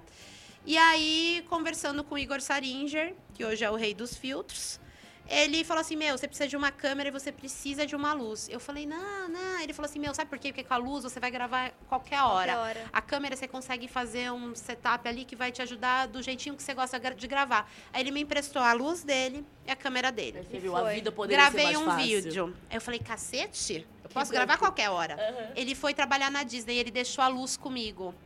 O meu canal mudou. A vida do meu canal mudou. Porque e as pessoas, elas sentiram que eu tava, tipo assim, ó, eu adorei esse Voando. rolê de canal e eu tô fazendo o melhor aí porque vocês também estão gostando comigo. Então eu sinto que Existe uma cobrança do público. tem uma Existe cobrança pra cobrança. você ter uma imagem legal, tipo, Sim. imagem, tipo, com Mas o que é qualidade. Educação de público. Não. Porque eles, eles vêm das blogueiras brancas e as blogueiras ricas, que é quem começou esse rolê tudo, porque quem tinha dinheiro pra comprar a câmera pra fazer os vídeos, e eles vieram acostumados, assim. E aí chega em Exato. você, fala assim, não, mas porque você tá na vida, você precisa da câmera tal. Qual é a câmera que você usa, amiga? Uma lá, que pequenininha, é- é, pra G7, tudo. exato. E assim, a gente tá indo meio contra, assim, né? Porque é, é a parada é achar o seu padrão. A sua assim, linguagem. A sua linguagem. Porque, o, por que, que o Whindersson não, não troca? Porque é aquela É linguagem, linguagem dele. dele. Não, mas isso entendeu? foi muito surreal. Eu penso, comecei a pensar em áudio, porque eu só pensava em imagem, até descobri que áudio era importante. Aham. Porque o, o povo começava, putz, que áudio bosta aí, Nathalie. Eu queria muito ouvir o que você tá falando, mas tá uma merda essas galinhas, essas galinhas latindo. assim, não era, não era isso tudo, assim, não, era. Era, mas o nível tá Uma tão alto que. Aham. Mas uma coisa que eu tenho notado também, né, é esse, essa volta do baixo orçamento, né? A gente se profissionalizou demais. Chegou um momento no meu canal em que eu tava gravando num fundo infinito com uma terceira luz pra me destacar, e câmera, e imagem. E as Cada vez pessoas. mais estressada, se cobrando mais. E as pessoas, e ao menos. mesmo tempo as pessoas começaram a se afastar um pouco de mim. Sim. E aí, quando o meu áudio falhava e a gente colocava mensagem, desculpa, gente, o áudio falhou, vai ser o da câmera mesmo, o povo, caraca, quando o áudio falhou, eu me senti muito perto de você. Aham. Então, a gente sobe um nível, a gente estabelece um, o que é produzir conteúdo com qualidade, a gente cria um padrão e, de repente, sair um pouco disso Você é surreal. padrão, é. Um exemplo também gigante é o que viraram as fotos do Instagram, né? Todo mundo, depois que saiu essa câmera dupla que desfoca o fundo, você só via fundo hiper Desfocado. desfocado. E as fotos ganharam a mesma personalidade. Então é a blogueira bem de frente, com o ring light bem no olho, aquela luz perfeita, iluminador rasgando aqui na, na maçã do rosto e o fundo desfocado. E aí, ao mesmo tempo, quando você colocava uma foto sem fundo desfocado, porque eu fiz esse teste, o engajamento Ia lá pra ia baixo. lá pra baixo. Então a gente cria linguagens. Sim. E é isso, é, é essa educação do público, assim. Eu não sei muito desse rolê porque eu sou a pessoa atrasada pra tecnologia, né? Vocês estão no 11, eu acabei de comprar o 8. E assim, ele vai durar porque foi três- Atrasada de informação e financeiramente. Exato, total, porque o rolê de não ter grana. Amém, agora estamos melhorando Tá na vida, vindo. Senhor, manda jobs, manda job, manda job. Mas o negócio é que eu gastei direcionou. 3 mil... Não, tem que implorar, minha filha, a gente tem que bater na porta. É isso. 3.400 reais, que eu, eu- até hoje eu não acredito que eu gastei. Gente, isso era muito longe pra mim. 3.400 reais no iPhone... E a gente disse que nunca vai gastar isso. Nunca, mas assim, é por- o que que aconteceu? Vou, agora eu vou explicar o meu rolê. Eu comecei Eu a amo. gravar no Mo- Moto G primeira geração. Lá Quando o atrás. Moto G Quando tudo era mato, quando na tudo Motorola. era mato, em 2014. Hello, Eu me Moto. sinto- Hello tão- Moto, que demorava 5 minutos pra ligar o celular, eu não tinha celular. Eu fui ter celular com 19 anos. Eu passei a minha vida inteira sem celular, e aí eu era casada, e o meu marido ganhou o Moto G, que a gente não tinha celular. E aí ele falou, então, grava aí com seus, com seus vídeos aí com esse celular mesmo, lá na janela da minha sogra e tal. Quando eu chegava na escola, o povo tava no 6. E eu falava, o que que era iPhone? Eu descobri o que era airdrop ano passado. É, que é, foi, mudou minha vida também. E aí, quando eu tava lá, aí comprei um iPhone 5, meu primeiro dinheirinho do, do canal e tal. E aí foi quando eu comecei a fazer uns stories sem travar, que foi isso. Ele, o, a internet Porque obriga é tu ter um e iPhone, o né? Instagram ainda odeia o Android. Sim, gente, não Então gravem é áudio da difícil. festa com o Android, porque estoura os nossos ouvidos. Mas olha como a gente vendeu nossa alma pra Apple, né? Pois é, não, eu vendi minha alma. Não, eu não vendi não, porque eu não tenho grana ainda não, mas quando eu tiver eu vou vender. Mas tá pronto pra assinar o contratinho, Tá né? preparando o MacBook Não, Pro. pior que não. E olha só, é um rolê, é uma parada. Gente, é terapia. Eu tenho que trazer a palavra da terapia. Eu sempre paro e me pergunto: eu preciso? Como é que é a minha comunicação com o meu público? Cara, eu comecei com o Moto Mas- G primeira geração. Mas, amiga, tipo, tem um lance muito assim. Eu, eu sou uma. Eu, eu, eu entendo isso. dis- não, não é que eu discordo, eu tenho uma outra visão do, Uhum. desse lance de querer ter as coisas mais atualizadas e tal. Eu tava, tava comentando com o Rafa, eu sempre, sempre fui curiosa. É teu, né? Eu quero saber o que que tem. Gente, se eu vou no mercado e tem um negócio que tem uma embalagem diferente que eu nunca vi na minha vida, não interessa o que é. Se não Mas, tiver amiga, um bicho lá é dentro, eu vou comprar. Se é tiver tipo um bicho, assim, eu vou comprar É. também. Ah, não. É, Se tiver eu um quero. escorpião, já comprei. Ah, não. Isso é você saber Pra intensificar a que isso é experiência. seu, é, a É, sua personalidade, sim. você é louca por coisas novas. Eu sou doente. Você não tá indo atrás, sabe, do E- rebanho, assim. Exatamente. E, e eu vejo, assim, às vezes eu não vou negar pra você que eu vou É. atrás do rebanho, porque eu já troquei, tipo, sei lá, quando eu Somos troquei. humanos. Tava, quando eu troquei meu telefone pelo iPhone X, eu odiei e fiquei traumatizada, que eu falei, mano, eu gastei dinheiro com uma coisa que eu não gostei. Mas era pelo E eu fui do na novo, onda- porque você podia ter amado. Eu fui na onda da Malena. A Malena tava, tipo, mano, beijando o celular na boca e falando do Cê meu amorzinho. Dá nome aos bois, olha lá, ó, começa Malena, É, Malena, Malena. Ah, me Pô, devolve meu Malena. dinheiro. É, Mas o. E, e eu, eu, eu, eu- A minha geração não viveu com celular porque ele não existia durante muitos anos. Então, e, e a minha geração, eu vejo muitas pessoas que têm a minha idade, que estudaram comigo, enfim, que cagam pro celular. Tipo, ah, eu só preciso que faça ligação e foda-se. Mas o meu desejo de descobrir o que que é aquilo novo que acabou de chegar, com cheiro de nova caixa nova, será que tem alguma diferença da caixa? Isso Tá pra mim me deixa doidona. Mas você acha que tá ligado à maçã? Não, eu não acho que esteja ligado exatamente a, a, a Apple. Se fosse mas uma é super que eu coisa acho... tipo da Samsung. Não, eu acho que a Apple ela trabalha muito bem isso nas Exato. pessoas. Porque- desejo, né? É, a Apple ela tem esse lance do tipo assim, você gostava de mim antes, agora você vai gostar Aí mais. vai. Mas ainda. Mas eu, É isso. eu sou, ó, desde que eu fui estudar no Canadá e comprei meu primeiro Apple lá, e isso faz, ó, aí uns 15 anos, é, eu achava isso muito legal. Essa- a coisa da embalagem, sabe? O unboxing Aham. do produto, isso tudo. Todos os meus, sei lá, meus últimos cinco iPhones, quando eu pego aquela caixa, eu já não sei mais onde enfiar aquela caixa. e daí eu penso, o MacBook, aqui na empresa, e, em todos os lugares eu penso, gente, olha pra que tanto papel, olha, essa caixa é super grossa. Poderia vir só É um enorme, um é negócio. enorme, cara, é. É. enorme. É uma coisa que, assim, beleza, é, foi durante muito tempo uma experiência, Repense, né? isso Mas é tudo, mas para de chegou, já passou o momento de né? repensar, Então, sabe? eu acho que isso é uma coisa que você sente porque você já abriu muitas caixas de iPhone. Mas pra ela, que foi o primeiro iPhone dela, Cara, eu tô chorei, para. Que lindo. Chorei, meu Dá telefone. uma Eu ando de olhadinha, ônibus assim, Mas aí, será que cara. não dá pra O abrir uma telefone vai caixa diferente? Será que não dá dava. pra Lucy ter uma experiência com Não, uma agora eu caixa não diferente? ter, não, porque- Diferente, Então, sabe? dava. Agora eu vou defender a Apple, porque eu sou assim, advogada do diabo, né? Uma hora eu A gente era Você tava ali dentro assim, da ó. reunião de pauta batendo. Não, é, mas assim, a Apple, ela faz uma coisa, ela usa aquela caixa e ela coloca aquele monte de coisa na caixa, mas quando ela, você compra pelo correio, não vem com plástico bolha e 15 quilos de isopor, É. sabe? Ela vem colada no fundo de uma caixa. Então, aquela caixa que você compra, que é grande, realmente desnecessária, mas ela tá ali pra proteger o produto. Sim. Poderia ser melhor, mais sustentável, feita um aquele. né? mas tem um porquê. E aí, pelo menos, quando você compra pelo correio, não vem cheio de isopor. Sim. É, não veio mesmo, não. E Ah, vocês acham que o próximo passo depois do cooktop é qual? Vai ser, ser dois cooktop? Cara, eu não entendi a história do cooktop. Alguém me explica. Não, câmeras câmeras. minhas. cooktop. Ah, eu sou muito burra, gente. É que às Não vezes eu perco, às vezes Aí eu tô com medo. Eu acho que a gente vai voltar pra época do Blueberry. Blueberry. Bluetooth, Blackberry. Blackberry, Blackberry. saudades Mas eu ouvi que tem uns jovens geração Z buscando um monte de Nokia em brechó Sim. antigo e voltando a usar cobrinha. Você sabe que é, isso é um rolê da galera da geração Z que cresceu sem a tecnologia, cre- cre- desculpa, que Cresceu cresceu, com com, a tecnologia já completamente inserido nesse rolê. eles Ah, têm, é isso eles são também. sedentos pra saber como que era antes. Deixa eu comprar isso aqui pra eu sabe como era testar. antes. O que, que é um É. CD? O que, que é um CD? Que é um Discman. Quem lembra do L, era LD, o Laserdisc, que era uma mistura de LP com, um CD. CD. Era um CD deste Amiga, peguei tamanho, isso. mana. Eu sou milênio. Pouquíssimas pessoas viveram. peguei. Meu, Pegou? a menina da minha Peguei, escola japonesa, ela tinha, porque trouxeram do É. Japão. É porque ele é caro, né, amiga? Então, É, tipo eu assim, não- Karen, Imagem, você não quer ver o cooktop? Ó, o cooktop aí, o A novo gente vai iPhone. botar de Ai, Ai, Entendeu, amiga? Entendeu? Adorei, Tem o adorei. cooktop, a pia, pra lavar também. Uma casinha assim atrás. É muito Se doido. três câmeras, se uma câmera não foi suficiente, duas não foi, três não foi, a quarta vai ser. Alguém já comprou Então, mas já pra tem- me falar como Mana, é que já é? Tem que é uma super wide. É, é. Já. é uma super wide, daí tem o wide e tem.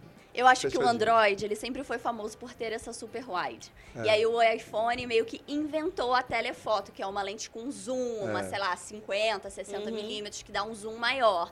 E aí ela distorce menos o rosto. Aliás, essa é uma coisa que eu não gosto. Eu compro o iPhone porque eu acho que o Sim. Android, ela sempre Distorce. deixa o seu nariz maior e aqui menor. Pode a ser o mais caro possível, mas Sempre eu sinto. Eu comprei iPhone por causa desse treco. Mas aí o que, que aconteceu? O iPhone inventou a telefoto, mas agora ele copiou o Android e botou a lente angulada Eu já não tô ali. Então a gente vai, vir, ah, vai ficar foto Android?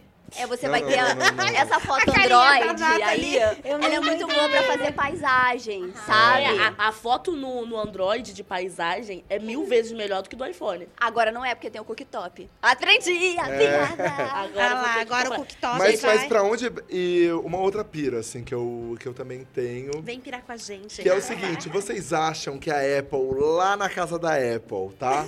Eles já têm várias atualizações Eu do fico iPhone pensando, então na guarda- Eu não gaveta. atualizo mais não, porque eles vão, eles vão é, é, Eu botar fogo no meu celular daqui a pouco eu fico ser pensando obrigada isso. a comprar o 11. Mas na eles gaveta, fazem isso. e ele, ele já tem um monte de coisa assim. A gente já tem essa tecnologia aqui, a gente já tem essa câmera que é muito mais megapixels, a gente já tem essa outra tela Só que a aqui. gente tá segurando. mais segura, porque a gente vai lançar daqui a pouco. Deixa os trouxas comprar esse esse ano, que tem que ter o 2025. Sim. Tem que Ai. ter o, o S. Não, como é que é? O S. É. É. O iPhone 11S Isso. É. Pro Plus. Só pra dar um negocinho, S. assim. E sem falar que eles te deixam muito. Muito cercado, né, gente? Eu tenho um iPhone e eu tenho um computador do Windows. Sabe o que é eu sentar no chão e chorar? Eu não aguento. Eu não consigo passar um vídeo desse iPhone Não, pro e se você Windows. tivesse um MacBook, você passa pelo AirDrop e Na é tipo, hora. é lindo, assim, ó, você faz assim, nossa, Sim, como isso, isso é tecnologia. É te isso, é muito, isso é muito ruim. E você já viu o preço do... Ai, gente, Mas eu vou te falar vou- valor. Você já viu? Quanto é que vai cobrar esse último É. celular? 15 conto? É, deve ser por aí, Uma né? moto! Sim. Mas teve um Mas cálculo. você não, vai, você não vai cair nem se ralar toda, Teve louca. um cálculo já que a versão mais topíssima ali do iPhone Pro Max Plus 11, 11, Blunauro com mais gigas, ela vai custar 14 pau. Meu amor, pra eu ser assaltada, eu moro no Rio de Janeiro. Eu vou comprar esse telefone e vou enfiar onde? Que tá desse tamanho. Não entra mais aqui. Não dá pra botar mais Tem que dar uma treinada, né? Não, que isso. Eu vou fazer igual aquele vídeo, que é botar uma camisinha e botar o telefone aqui pra andar no Rio de Janeiro. É só assim. Mentira! Ah, gente, vocês gente, nunca viram isso? A, a Agatha, a Agatha, Carioca. a Agatha falou exatamente isso. Sempre quis ter um, um iPhone. Ganhei do meu marido no começo do ano. Uma semana depois fui roubado. Olha, olha isso aconteceu comigo. Isso aconteceu tô comigo. rindo Eu com ia respeito. chorar. Gente, a se eu 10 for a 10 aqui da dia assaltada- também. Com Se eu respeito. for assaltada, eu, gente, eu acho que eu fico maluca Mas isso é ideias. pior, porque um celular mais barato você falava, não pode levar bandido. Um iPhone, você vai lutar pela sua vida Mas, vida só, do mas acontece o rolê do iPhone do bandido e te assaltar, porque eu já vi. Olha só, eu vou ter que defender o negócio da, Apple agora.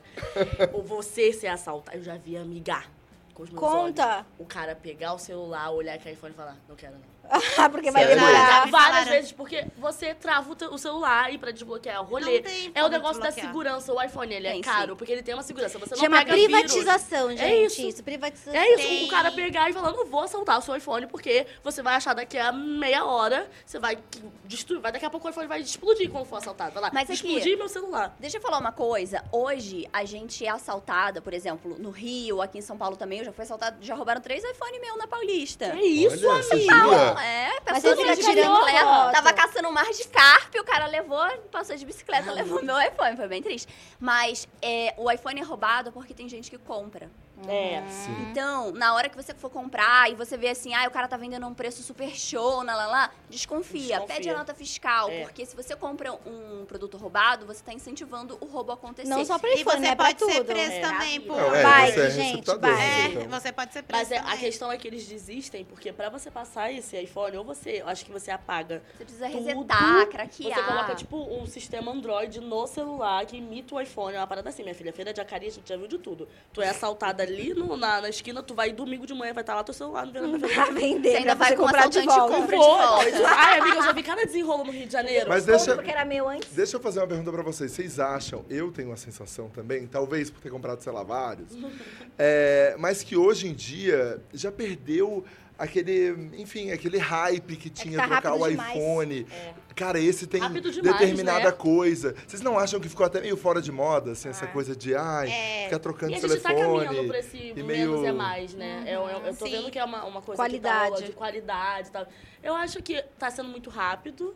Eu acho que daqui a pouco esse hype vai definitivamente acabar, porque o que, que eles vão inventar mais? E eu também acho que as pessoas estão se acostumando. Sim, sim. É. E eu, assim, antigamente, como uma pessoa que compra todos os iPhones até hoje, Totopão, e eu compro geralmente assim, na pré-venda, vou na loja, em todas as lojas. Fico na lá, fila. barraca do Justin Bieber na porta da Apple, sabe? assim. E antigamente, quando, sou sei lá, assim, tinha um iPhone negar. 7, Eu eu, também legal é falar a assumir, verdade. O legal é assumir, assumam. Quando tinha o iPhone 7, 6, eu não sei se vocês lembram, mas eu costumava ficar cinco meses na fila de espera. Caraca. E por exemplo- Tudo.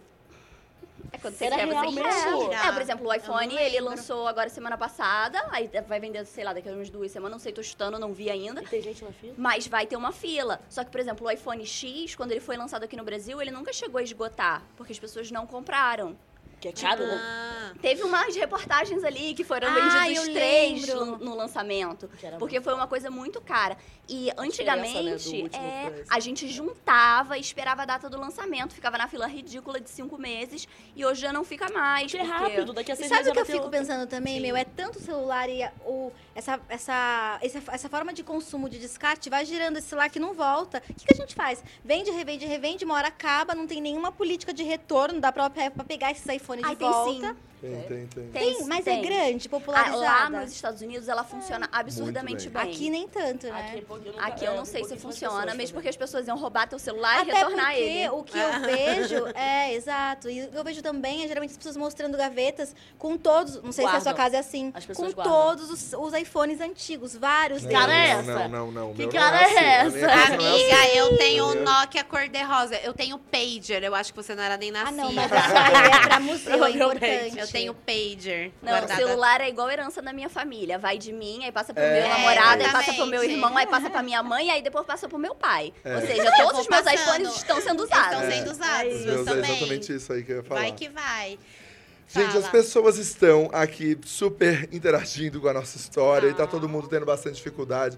Gente que ainda tá com o Moto G número 1, A nossa- mas é isso aí. nossa conversa de Juro, blogueiras você não tá né? sozinho, É, não tá? tá Nokia sozinha. rosa, né? Tá com aquele tá. Nokia, Nokia rosa. rosa. Hashtag blogueiras problems aqui. Tem gente que quer ter um iPhone só pra poder virar youtuber. Não precisa, Dá amigo. pra ser youtuber sem Dá pra iPhone. ser. Será? Tem aqui Não, a é. Isabela. A Isabela tá elogiando muito a qualidade dos vídeos da Karen, então ela usa uma 4K. É isso? É, eu como no 4K porque eu quero que apareçam os defeitos, Pois meus é, poros, mas minhas ó, olha como faz nariz. sentido a tecnologia no seu trabalho. Porque É. você tem que mostrar real o resultado Mas eu não tenho que mostrar real. Porque, na verdade, se eu usasse uma câmera que tem uma resolução mais baixa, minha pele seria perfeita. A minha escolha de trabalhar com 4K é exatamente pra você, quando você se olhar no espelho e falar: Caraca, eu tenho um monte de poro, a blogueira tem a cara lisa. Não é verdade. Hum. É só que a câmera dela dá aquele blur na Tá pele. Ela bota E um eu não quero. Então Porque assim, não sei se a- galera não deve, a galera que não, não tá no rolê audiovisual não deve saber, mas existe filtros que você coloca na sua lente da sua câmera que ele deixa você com a pele completamente diferente. O para você ver como como é, você pode assistir qualquer temporada de RuPaul. Isso é real. E quando filma o RuPaul, é uma câmera. Quando filma qualquer outra pessoa, é outra. Você, você vê que o RuPaul, ele tá, tipo, com um blur. Sempre perfeito. É só você ver, tipo assim, o limite entre, tipo, o começo do cabelo acho e é, acho que é na pans. pós, que é o mesmo filtro utilizado Tem na tipo, câmera Tem tem na câmera. É. Porque tem. O, uma vez quando eu fui comprar uma câmera, o Bertô, ele foi comigo, e a gente tava viajando, a gente tava na gringa, e a gente tava conversando. Eu falei assim, meu, não sabia que tinha esse negócio de filtro Aham. e tal. O cara tava falando. Tem filtro que, sei lá, acentua a lisinha, que não sei o quê. Ele falou, meu, tem esse filtro. E tem vários numa graduação pra você colocar um filtro já, tipo, que já te filma sem poros. Museu É. de Cera chegou, Madame Tussauds. Na câmera que eu uso, ela tem um soft skin, que chama. E aí, quando você ativa, aí a pele fica um pouquinho mais lisinha, entendeu? Aham. É, o que eu acho que eu conseguiria fazer o meu canal hoje, mesmo porque enquanto estiver dando errado, tá dando certo. Com um iPhone, ou com um Nokia, ou com a câmera que eu comecei, que é tão antiga que nem existe mais, chamava Olympus. Ah, eu já ouvi falar. Ah, eu lembro. Muito Meu velha, pai gente. tinha, na verdade. Mas conseguiria, conseguiria. Mas eu acho que a opção do 4K é porque eu quero passar a segurança da menina ver que a maquiagem não ficou perfeita, sabe? Que não tá com blur, É tipo que ver tá ao vivo. É. É muito E- inteligente essa mulher E sagaz. teve também um negócio falando sobre isso daí, da- das meninas ver e tal, que a gente fez, é, tá- eu fiz umas, umas publis tal, e de, de coisa de maquiagem, de skincare, na verdade, e eu postei as fotos sem filtro tal, a Karen também fez isso, achei maneiro e tal. E aí eu fui ver o que que as outras, o que que a, a outra galera tava fazendo. Gente, teve publi de uma menina passando o bagulho maquiada. Ah, eu Gente, falei assim, Kylie Jenner, a mana, me ajuda dela. aqui a te ajudar, gata. rola uns negócios desse Sabe, aí. tipo assim, uma desumanização, né? É, tipo assim, eu então, sou. Sabe o que que aconteceu? Assim, nos Estados Unidos, há uns três anos atrás, foi proibido o uso de cílios postiços na propaganda de máscara de cílios. Sim, eu vi Porque isso. elas colocavam cílio postiço e prometiam aquele efeito. Então, você vê, tem que, que ter uma lei pra proibir. Caraca. A enganação É. do cliente. A expectativa e realidade batendo na tua porta. De vender uma coisa que De não vender é. uma o coisa Luiz, que não é. O Luiz aqui tá falando, acho super válido o ponto que vocês falaram sobre a Apple e o iPhone, mas gostaria que vocês falassem sobre valores e acessibilidade do público a eles. Zero. Realmente, Impossível, gente, 15 conto no celular, Mas É sabe qual que é a coisa né? mais bizarra? Ele começou a ser consumido por uma classe A e uma classe B ascendente. E aí depois a gente começou a ver várias lojas começando a dividir um valor de um iPhone em 34 meses. É, isso, o parcelamento desse produto fez com que as pessoas pudessem achar que de fato ele é acessível, quando na verdade não, porque você paga juros, então ele fica ainda mais, Mais caro, caro. do Quando que você você chega na pagaria. metade, lançou um novo. Quando você chega na metade e lançou um novo, você fica louco pra vender aquele antigo tentando trocar.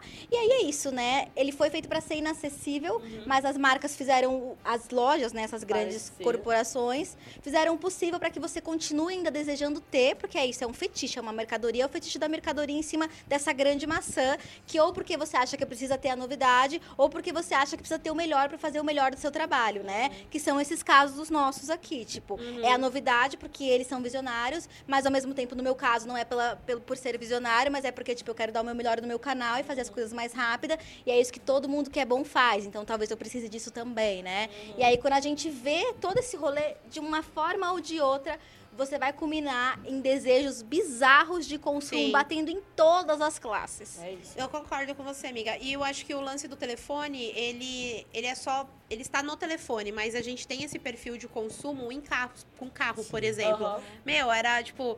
A, a minha avó, eu cresci com a minha avó, ela mora num bairro periférico de Guarulhos, que agora já não é mais tão periférico assim, mas quando eu era criança era muito normal eh, os comentários, tipo assim, mano, o fulano comprou um, Um- carro, Aham. um Audi. E, meu, como é que será que ele comprou? E, meu, tipo, o cara tipo, não tinha nem onde morar direito. Sim. Então, tipo assim, tinha, tem, tinha isso com outros itens. Eu acho que a Apple, ela foi só mais um item que, hoje em dia, antigamente, o carro dizia muito sobre. No- naquele grande lance de você é o que você tem, sabe? O carro Aham. dizia muito sobre você, Aham. dizia entre muitas O celular aspas. Hoje em dia, o celular entrou Mas no lugar do que ainda carro é e da roupa. Porque quando a gente olha o carro, é isso, é transporte, tem uma outra questão, serve uma família. Eu não sei se o celular entra como um bem durável. Então, Mas acaba, ele acaba sendo muito mais individual e a utilização Sim. dele muito mais localizada. E para você fazer o que seria tipo a premissa básica de um celular, que é se comunicar, você poderia fazer com qualquer Mas outro hoje, muito a mais premissa barato. básica do celular não é se comunicar. É, Exato. exato. E ele não é mais um bem de luxo, ele é um- um- uma coisa que você Um bem precisa. como uma casa. ele é um Tipo, facilitador É, da não, tua não. vida. Hoje a gente, eu não sei é, se vocês editam, mas a gente pouco usa um computador, né? Exatamente. A Tem gente- gente que não pouco- tem computador Dá pra gente e não- não ter. Enormes aí. pouquíssimo é, computador. É a tudo substituição, resolvido né? celular. Substituição. Mas eu acho que essa coisa do carro, do iPhone, por isso que eu falo, isso tudo não tá ficando meio fora de moda, essa coisa Eu do, acho. do, do carro Ai. foda. Mas é porque a gente sabe? tá indo contra isso, essa parada mais sustentável, as pessoas estão repensando. Eu acho que as pessoas estão repensando Estão repensando, saindo se... do automático. E eu confesso que assim, eu mesmo é, era um cara cafona desses, assim, sabe? É, mas hoje eu repenso muito, assim, as coisas e, e E será que não tá todo mundo entrando nessa vibe? Ah, gente? eu acho não? que. Lembra do que a gente falou da base negra ser inacessível pra você? Sim. Pra você, você já tá saindo do eu não É, quero mais usar maquiagem. Exato. tem a oportunidade Sim. de Eu, eu acho que são, eu acho que são grupos de pessoas vivendo momentos diferentes. Isso. Entendeu? Então, tipo, enquanto você repensa o quanto a Apple gasta de papel, tem alguém querendo tocar no papel, sabe, da Apple. Então, Sim. eu acho que são movimentos diferentes que estão, que andam é, juntos, né, no tempo.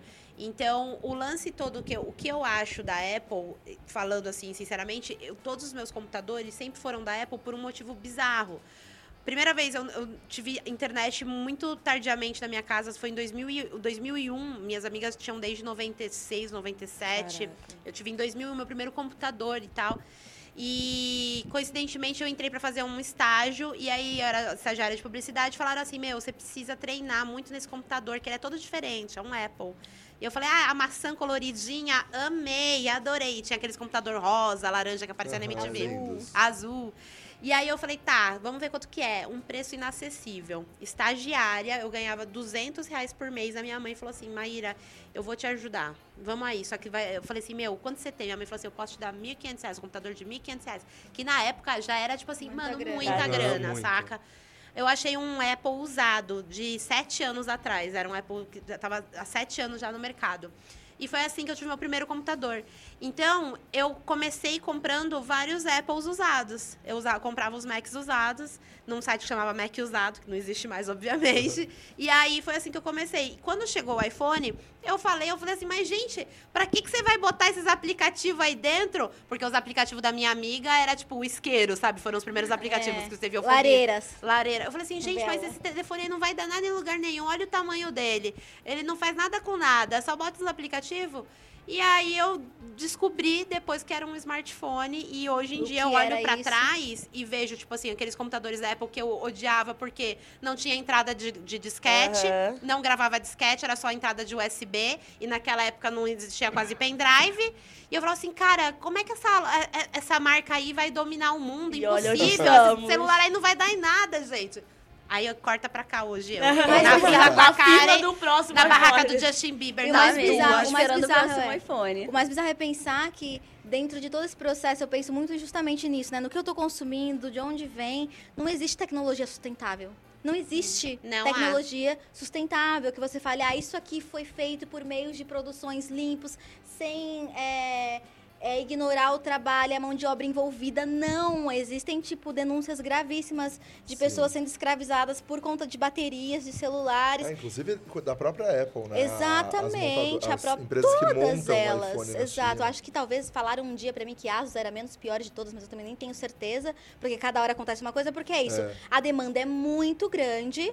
Não tem como você produzir sustentavelmente se você tem um desejo in, inacess- incansável de consumir, consumir, consumir. E aí a gente fica tentando pensar nessas alternativas e foi isso. Meu primeiro celular foi um certificado, aí meu MacBook foi um usado. Só que aí você fica isso também capengando, porque quando vem, É, ele já é. não tá top, ele tá Uhum. meio Já cagado. tá mais cagada, né?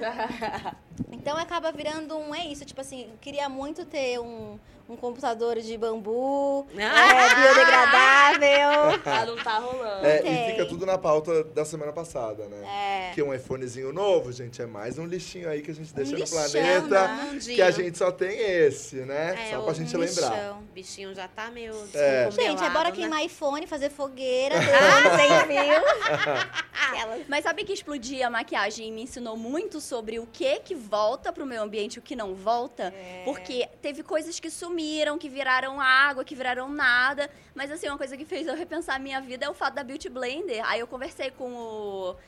Conversei, né? Perguntei, mas aí a gente não conseguiu nem derreter essa Beauty Blender. O que, que a gente vai o fazer? que- desculpa a minha ignorância. Uma que é uma- esponja. É- Parece Ah, uma coxinha, tá. sabe Sei, o que, sei, que as sei, blogueiras sei. usam? Parece uma Sei, aquela coxinha. esponjinha que É. espalha a base. E só vira. A única coisa que aquilo recicla para é asfalto.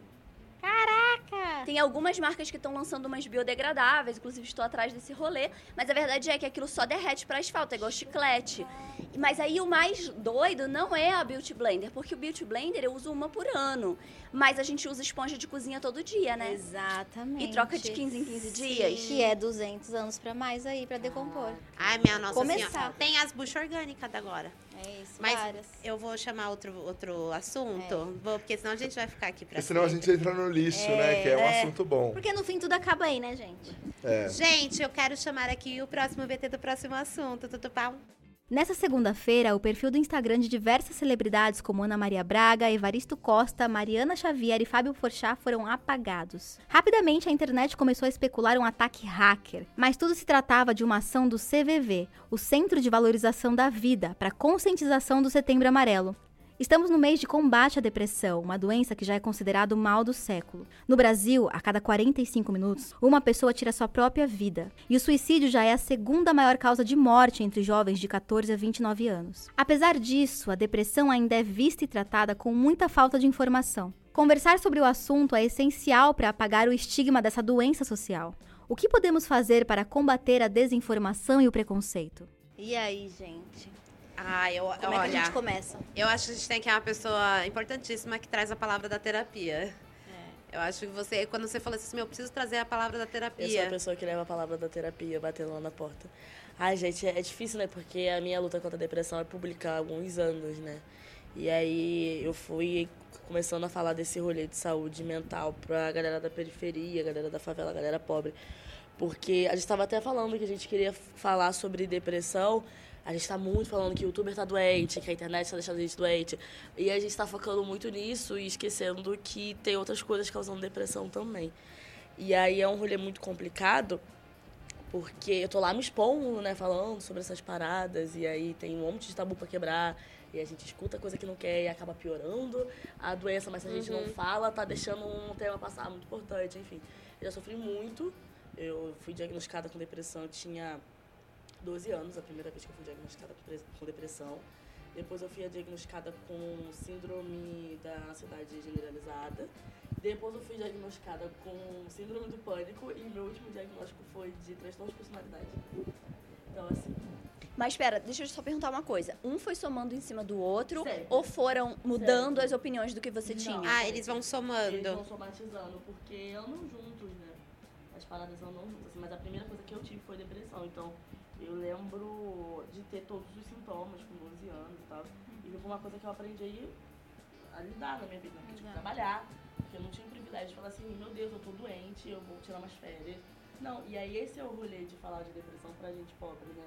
Falar de terapia, quebrar o tabu da terapia, que a gente tá falando que terapia só é considerado coisa de dor, de terapia é essencial pra viver. Assim, não Sim. E às vezes a gente ainda brinca e fala assim, meu, eu faço terapia pra lidar com as pessoas Pode que não não fazem terapia, terapia. porque tem muito disso. É, é Isso, eu queria muito falar também um negócio tradicional que você está falando, que é a depressão, ela é vista por muita gente como uma doença de pessoas ricas, que não tem Uhum. com o que se preocupar, porque a pessoa que tem que sair para trabalhar às 5 da manhã, ela não tem depressão. Ela tem depressão. É, não sei se ela exatamente Uhum. dessa pessoa, mas enfim, não, não existe um perfil assim de pessoas que, que vão ter depressão ou não. Eu acabei de fazer um vídeo Né? sobre isso, que é os maiores tabus que a gente já ouviu, as, mais- as coisas mais bestas que a gente já ouviu sobre ter depressão. E a primeira é isso, que eu cresci ouvindo que depressão era doença de rico que, e que faltava pra mim era lavar louça pra poder passar. E assim, depressão é uma doença, ela não vê é, classe, ela não vê raça, ela não vê nada. Mas assim, tem coisas que causam depressão mais fácil.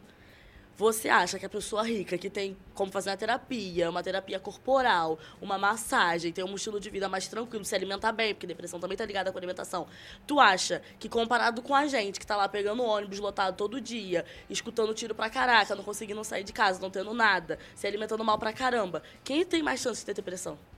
A diferença é que um é diagnosticado É. e o outro faz não. parte da vida, né? E o faz outro parte faz da vida, faz tá parte triste, da vida, tá mal, faz não ter parte força. da vida, faz Talvez parte só da vida. seja considerada uma doença de rico porque os ricos foram diagnosticados. Exato, e a gente não teve nem acesso a isso. E aí é uma parada muito. E eu sei quando a gente fala de terapia, fala assim, ai, faz terapia. Aí a pessoa fala, ah, não tem dinheiro. Ai, mas tem terapia no público.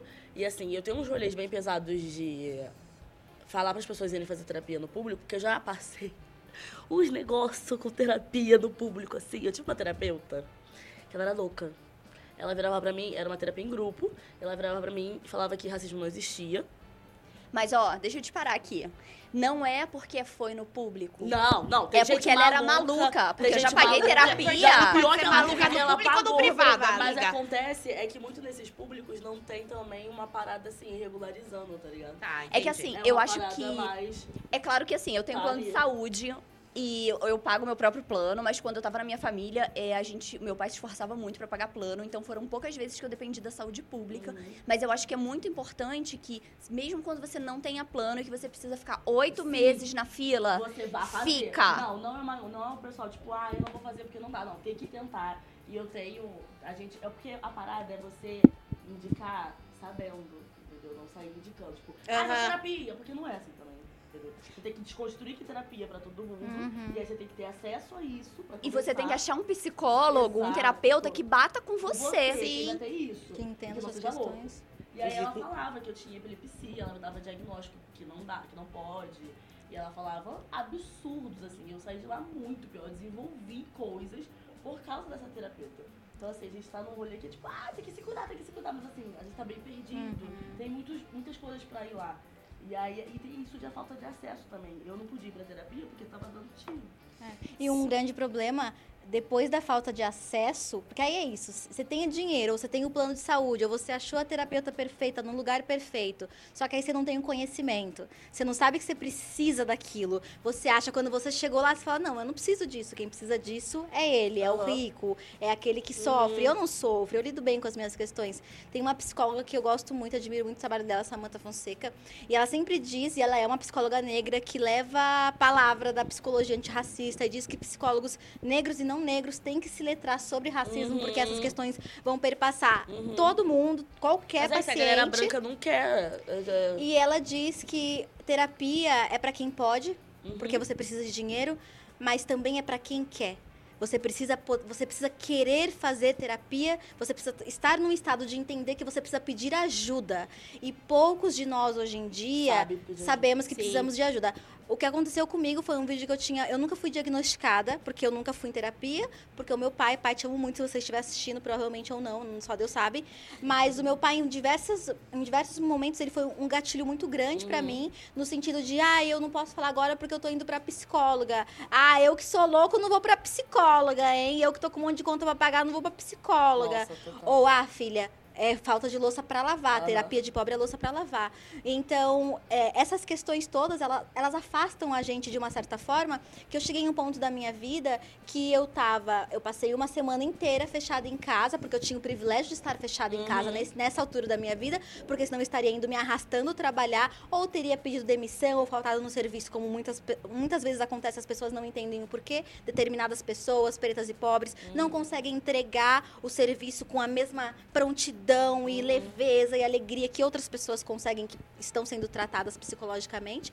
E nesse momento a minha vida parou, eu fiquei fechada, eu deixava a comida apodrecer em casa, e eu não queria mais viver, eu não queria mais tomar banho, não queria nada. E não me passou em nenhum momento na minha cabeça pedir ajuda, porque pra mim era só uma, uma meu pai tristeza. aguentou, eu vou aguentar. O meu pai passa por muito mais. Eu tô aqui em casa fresca, gente, vai se ferrar. E aí, quando eu comecei o processo de terapia, e eu lembro que eu fiz um vídeo sobre isso, eu assisti esse vídeo recentemente, um vídeo de dois anos atrás, e eu falava assim: ai, gente, eu tô há uma semana sem tomar banho, mas tá tudo bem. Agora eu pedi ajuda. tipo, bizarro, eu tava rindo, eu não tava ouvindo o que eu tava dizendo, e hoje, quando eu olho, eu vejo como eu tava num limite, sabe? E ainda bem que alguém me viu e falou: garota. Você precisa de ajuda e mãozinha aqui. agora. E é isso, é sobre a gente entender o que é a depressão. Não sei se era depressão, não sei se era ansiedade, eu nunca fui diagnosticada. Cheguei ao nível de começar a ir na psiquiatria, fiquei com medo, e aí fugi da minha psicóloga porque não queria ser Acontece isso diagnosticada. também. Porque é o momento que as coisas Você ficam mais aceitar. sérias, Uhum. porque é isso, é sobre. É químico É. agora. É. sobre remédio. E a gente também tem o preconceito, porque quando a gente vai pra terapia, a gente tem um problema grande com a psiquiatria. Como assim eu vou me medicar? É uma doença. Sim. Né? Não faz parte da sua personalidade. Não, e é um Quando, tabu. é, quando eu comecei, tipo, eu tenho síndrome do pânico e tenho muita ansiedade também. Eu tomo remédio com psiquiatra e eu também faço terapia. Falo sobre isso, tipo, gente, tenho, você provavelmente também tem, e você precisa ser di- diagnostica- diagnosticado e tratado. Mas pra mim, assim, eu não entendia por que eu não podia só ir na terapia e eu não precisava tomar remédios. E aí o meu psiquiatra me explicou que às vezes tem alguma coisa no seu organismo que está dando um curto-circuito e você precisa fazer a manutenção daquilo e às vezes você só ficar mascarando aquilo ou não ligar a sua luz não funciona. O que você precisa é fazer o seu organismo entender que tem um curto-circuito ali. Uhum. E você muitas vezes vai fazer isso por meio de remédios, mas só o remédio não adianta. Uhum. Precisa ser tudo. Então, às vezes, assim, você precisa achar qual é a sua terapia. Uhum. E aí você. O primeiro passo que eu recomendo que você dê é vá no psicólogo. Uhum. Entenda se tem alguma coisa errada com você. E aí, se tiver realmente você precisar de um encaminhamento para o remédio, para o psiquiatra, vá. E não fica achando que, ai, é igual quando a gente fala essas coisas, né? Aham. Ai, tá maluco, vai pra terapia. Sim. Ai, tá maluco, precisa de um psiquiatra, precisa tomar Rivotril. Uhum. A gente ri A, a demais Carol, disso. A gente, Carol demais. aqui, ó, muito fã da Lucy, falou, queria muito saber da Lucy, é, que faz, além de terapia, como ela pode fazer para melhorar depois de ter sofrido abusos familiares. E disse que você é incrível. Eu acho que essas dicas é, Obrigada. Que a gente estava falando aí, acho que já ajudam bastante. né, Já, Lucy? obrigada, linda. É, é muito complicado. Acho que eu puxar esse gancho do, do remédio, eu tive que fazer um tratamento com. Eu tive que entrar com os remédios, né, depois da terapia, no começo do ano. Cara, eu falo de depressão tem quatro anos. Eu tive que tomar remédio. E eu surtei. Eu falei, por que, que eu tenho que tomar remédio? Eu sou uma doente, eu sou uma doente mental. Cara, eu tô quebrando o tabu Sim. e ainda sofrendo com ele. É, é muito louco, assim. E aí, como é importante estar falando sobre isso o tempo inteiro, quebrando os tabus. Mas sobre abuso familiar, menina, é um negócio complicado. Porque se tu, tu sofre porque tu tá perto, se tu se afasta, tu sofre também. E eu acho que é uma parada muito sua com você. E muita terapia, muita na terapia que eu descobri que é o que eu tinha que fazer. E aí, eu preferi me afastar. É, A minha família era o meu maior gatilho.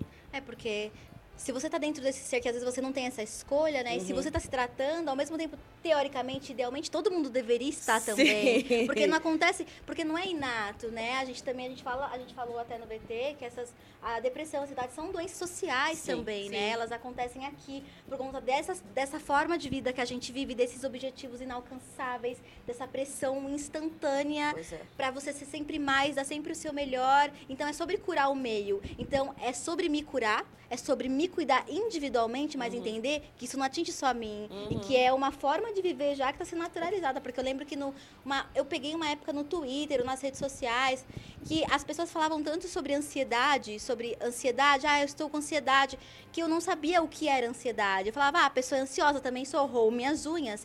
Eu demorei, demorei muito tempo para entender que as pessoas estavam falando de ansiedade de forma clínica. Tipo, eu tenho ansiedade, isso me trava, isso me faz perder o ar, me faz passar mal, me faz sair de mim em algum momento da minha vida. E como a gente fala superficialmente, a gente banalizou tanto essas palavras, a gente não entende nem a gravidade de- do que elas a são. gente banaliza depressão. Total, aqui é o caso, o caso da Thalita que ela fala, eu já mencionei na minha casa que eu preciso de ajuda e as respostas sempre são, o dinheiro tem lugares mais importantes para irem.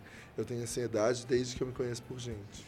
E às vezes as pessoas, a gente tem uma visão familiar, uma visão da família de uma maneira que às vezes prejudica a gente em casos como esses.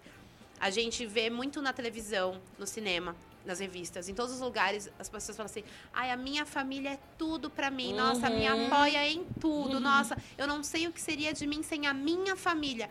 E a- isso planta na cabeça das pessoas uma esperança de que a família dela também vai ser assim. Mas Sim. Assim, gente, é, infelizmente a gente vive num mundo em que a maioria das famílias elas não são desse jeito, Aham. né? A maioria das famílias elas podem ser um gatilho para sua saúde mental, pode, enfim, ser pessoas que abusam ou violentam você de alguma maneira.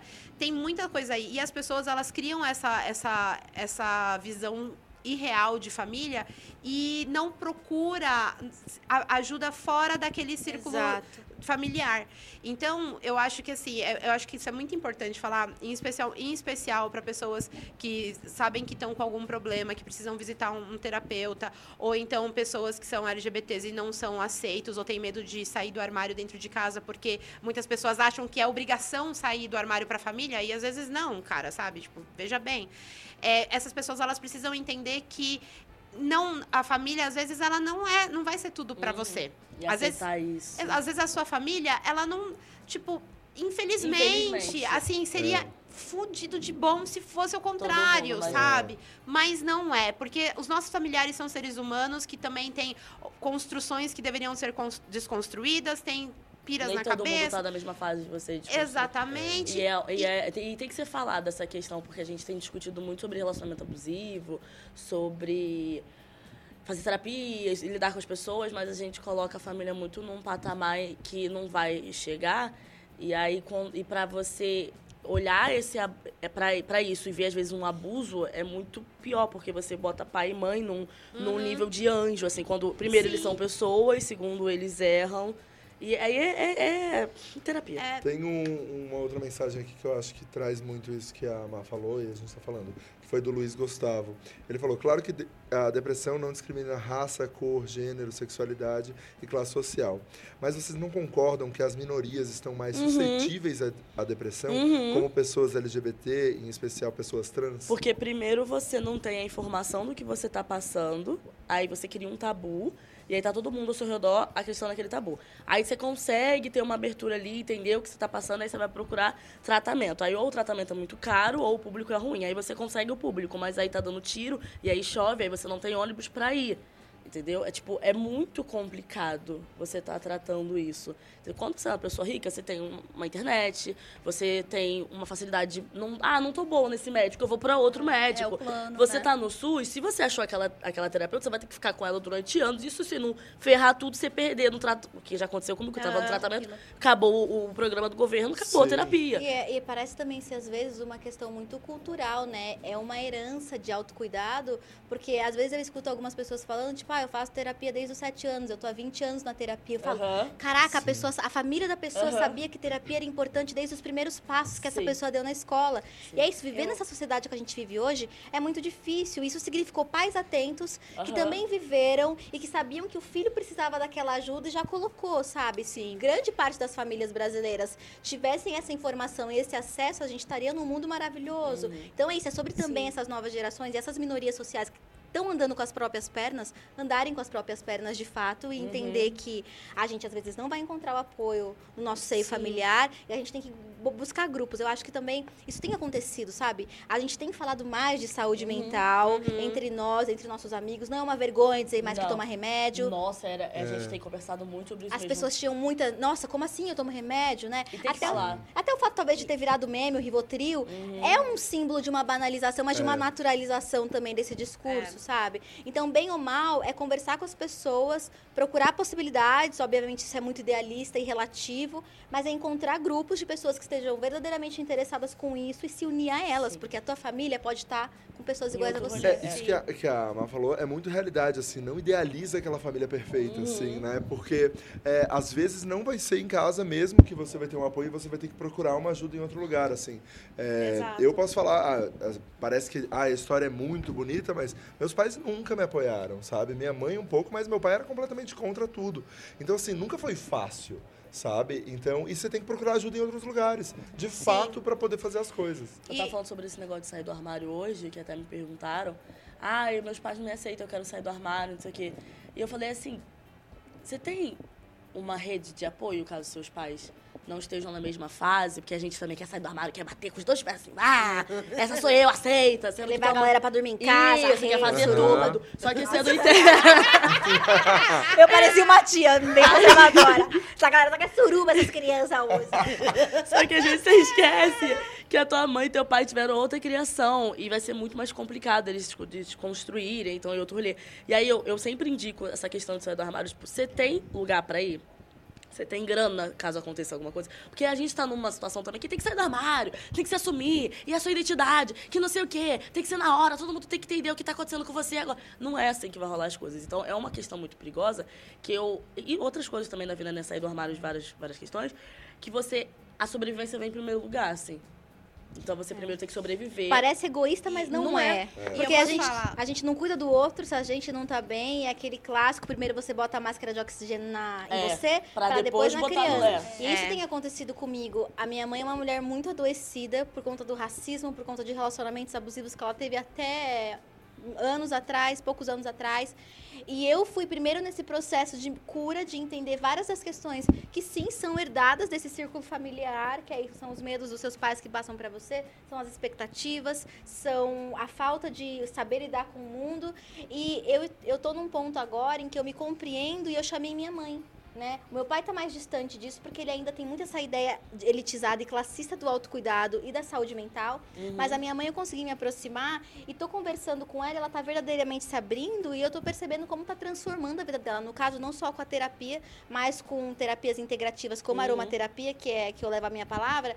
E em, um, em um óleo, gente, assim, em uma sessão que eu fiz com ela, com um teste olfativo, ela, ela tem me contado coisas de traumas que ela vem curando e coisas que ela vem acessando. Eu falei, Mano, se minha mãe tivesse tido acesso Sim. a isso. Há eu tô no mesmo rolê com a minha mãe. Eu tô no mesmo rolê com a minha mãe. A minha mãe, ela, quando você falou, pô, conheço uma pessoa que faz terapia desde os sete anos. A minha mãe, ela me levou pra terapia muito nova. Meus pais se separaram, era muito nova, muito nova mesmo, mas eu já tinha consciência e discernimento de que meus pais estavam se separando enfim, por motivos não muito legais, enfim, tipo, eu, eu via o, o, o, lar que eu achava de toda a minha escola, tipo, eu falava assim, só, só na minha casa não dá certo, uhum. sabe? Eu acompanhei isso e, e quando eu cheguei numa idade mais ou menos, eu tinha mais ou menos uns 7 para 8 anos, eu parei de falar. Eu não falava. Eu sa saía da minha casa, eu não abria a boca para falar nada. E tudo que me forçavam muito para falar, eu respondia como se eu fosse, tipo assim, uma mini pessoa. Eu respondia tudo assim, eu quero, eu não quero, sabe? Tipo assim, pra dentro e, e sempre assim, encolhida. E aí a minha mãe, ela falou assim, tá, beleza. E aí, você hoje, a Não, mana. É. Até hoje eu sei o nome da, da psicóloga, a dona Germana Pimentel. Não Salvou sei se está, vida, se está viva, se não está, não sei, mas fez um trabalho excelentíssimo. Que agora falo pra caramba. Olha isso, parabéns. E, e eu tô vivendo isso com a minha mãe. A minha mãe também teve muitas questões. E hoje eu pego na mãozinha dela e falo assim, mano, você precisa muito de uma terapia. Eu tô procurando uma terapeuta pra minha mãe, tá, gente? Se você souber de alguma, região de Guarulhos, a louca. Mas essa questão Mas é, é, de pegar na mão dos pais e entender que eles são pessoas, né? São Foi pessoas. o que aconteceu comigo. O meu pai, ele falava o tempo inteiro que depressão era coisa de gente rica, que eu tinha que lavar louça, que a cabeça vazia a oficina do diabo, que isso era falta de estudo. E aí, falta quando, de Deus. Falta de Deus. E aí, quando meu pai ficou depressivo pela primeira vez, ele chegou em mim e pediu perdão. Olha falou, lá o plot twist da vida. O plot twist, minha vida é um Mas plot é twist. Isso. Ele falou, cara, me desculpa por tudo que eu fiz você passar. Porque eu não sabia. Porque é muito isso também, né? Eu nunca passei. Então, assim, uhum. assim, não me importa. Ninguém perto de mim dava nome a isso. Pra é mim isso. era viver. É isso. Viver era dolorido e mesmo. Aí, quando ele foi num médicozinho e falou assim, você tem depressão, que ele ligou a filha com 11 anos, que não tomava banho, não saía de casa, não fazia nada. E aí veio e sentou de chorar e pedir perdão. Falei, infelizmente você teve que, eu não, não queria que você tivesse que passar por isso para entender, mas é isso. Entendeu. Tem uma coisa sobre sair do armário e também é uma coisa sobre a separação dos seus pais. Que não não tem muito a ver, são situações completamente diferentes, mas elas têm um pouco a ver. Quando seus pais se separaram, eles conversaram sobre isso antes e eles tiveram um tempo decidindo o que eles iam fazer, mas quando a notícia foi jogada em você, foi de uma hora e eles esperavam que você aceitasse aquilo na hora, porque eles já estavam ruminando aquilo por muito tempo. Quando sai do armário, eu conversei com muitos pais, teve uma época que eu queria muito fazer uma sessão no meu YouTube sobre meu filho é gay, o que eu faço agora. E muitos pais falavam, é, ele me deu essa notícia hoje, e ele esperava que eu aceitasse isso hoje, mas a verdade é que ele teve muitos anos para se entender e eu também precisava uhum. desse tempo. Exatamente. Então eu acho que isso é muito importante. Sempre que a gente tem uma mudança, a gente entende uma coisa sobre nós, é dar o tempo para as pessoas que a gente ama de entender aquilo também. Entender que às vezes o pai vai te expulsar de casa, mas que não quer dizer que ele não te ama, só quer dizer que ele não, não conseguiu lidar com aquilo ainda. E assim como às vezes você também passou por coisas difíceis e não e ficou ali meio chateado, que ele também tá assim. E às vezes ele ele precisa de, de tempo e de você conversar com ele e explicar, igual se ele tivesse 5 anos de idade. É. O que que aconteceu? E paciência. Eu, Muita paciência. Eu, eu, no meu caso, assim, quando eu fui sair do armário, eu conversei com muitos amigos. E, ach, e me deram uma dica, várias pessoas me falaram isso, que eu acho que foi uma coisa incrível para a história, assim, que foi... É, Rafa, quando a sua mãe ou seu pai te perguntarem é, significa que eles estão prontos para saber um sim ou um não. Então, eles vão estar preparados para as duas respostas. Talvez você pode dando sinais E daí vai chegar num dado momento que a sua mãe ou seu pai, ou em quem, enfim, com quem você mora, vai te perguntar sobre isso. E daí significa que se te perguntou, tá preparado para ouvir as duas respostas. Então, isso, a- acho que isso foi super legal, assim, porque quando a minha mãe me perguntou, eu sabia que ela estava pronta para escutar um sim ou um não. Sabe? Então, acho que ajudou muito. Às vezes, você chegar de supetão, é isso, a pessoa não tá preparada naquele momento para É falar. porque a gente, a gente é um pouco egoísta nisso, né? A gente se desconstrói. E aí você tá vivendo naquele mundo escuro. É. E aí não você tem mais vê- paciência você- com hétero não, topzera. Você não tem paciência É. com ninguém. Aí vem uma luz da desconstrução e você descobre Isso. um outro mundo. Aí você fala, meu Deus, tudo Sai existia. jogando raio laser Sim, em todo mundo. vai não todo mundo se desconstruir junto. E aí você sai quebrando tudo e fala, ah, agora é a minha vez. E tá todo mundo, tipo assim, essa é a sua Querida, fase. calma. Eu não Essa aguento não mais é responder essa pergunta, mas às vezes pra pessoa é a primeira vez que ela faz. E é uma parada que a gente. Nossa, isso aí, menina, dá um outro assunto aí. Já chama a gente de novo. Já. Gente, Não, né, vamos ter que gente? encerrar, né? Ah, Ah. eu não queria. eu já? não queria. E, e- Eu e você vai falar o babado agora? Vou Ai, falar, que gente, falar. que é o Gente, seguinte. é um babado sério. Reunião de quinta, esse é o último dessas semanas consecutivas, tá? Mas a gente vai ter um especial de final de ano do Reunião de Quinta, que a gente vai convidar várias pessoas também pra vir aqui. Vocês duas já estão convidadas, que a gente quer convidar bastante. Vai ser uma grande festa. É, vai ser uma Ah, grande tá festa, vai ser um grande rolezão Já aqui na dia. Então. A gente vai botar um boom pra todo mundo poder falar de uma vez. É, mas... Vai Se ter uma prepare, vai ser mais que duas horas. Você que ficou aí durante essas cinco semanas interagindo, foi incrível. Maravilhoso. Foram mais de 100 milhões de visualiza é, 100 mil visualizações Olha, durante 100 todo... milhões, é, gente. mas isso- sexta, É. Senhor, Profetiza. profetiza. Pra sexta, pro sexto, sexta, É, quinta, foram não. mais de 100 mil visualizações durante essas semanas, foi muito legal, assim, a gente... A interação, gente, aqui, ó, são inúmeras mensagens, a gente recebeu muito, a galera realmente acompanhou, vocês ficavam horas realmente é, com a gente aqui, foi muito legal, eu adorei. Eu amei muito. E eu queria falar também, só pra gente finalizar esse assunto, a louca, né? Que volta lá, Geminiana, enfim. É, a gente está no mês de setembro amarelo. Isso. Estamos. Mas eu acho que a conscientização sobre a saúde mental, falar sobre suicídio e, enfim, tudo isso que está acontecendo muito agora em setembro tem que acontecer todos os meses, tá?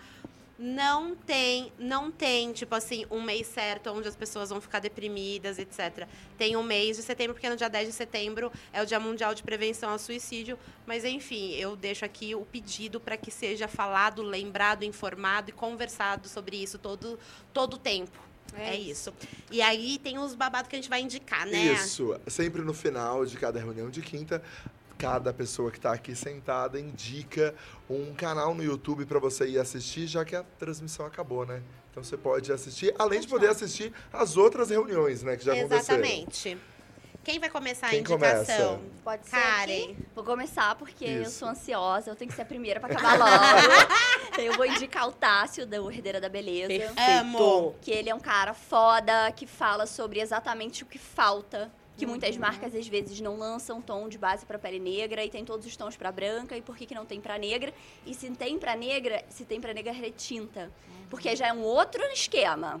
Que as marcas estão começando até a fazer pra negra, mas eu quero saber se serve em Joyce. Se não serve em É, eu amo Joyce, ele falando, não né, ninguém. Joyce? O que, que você acha, Joyce? É Joyce. Uhum.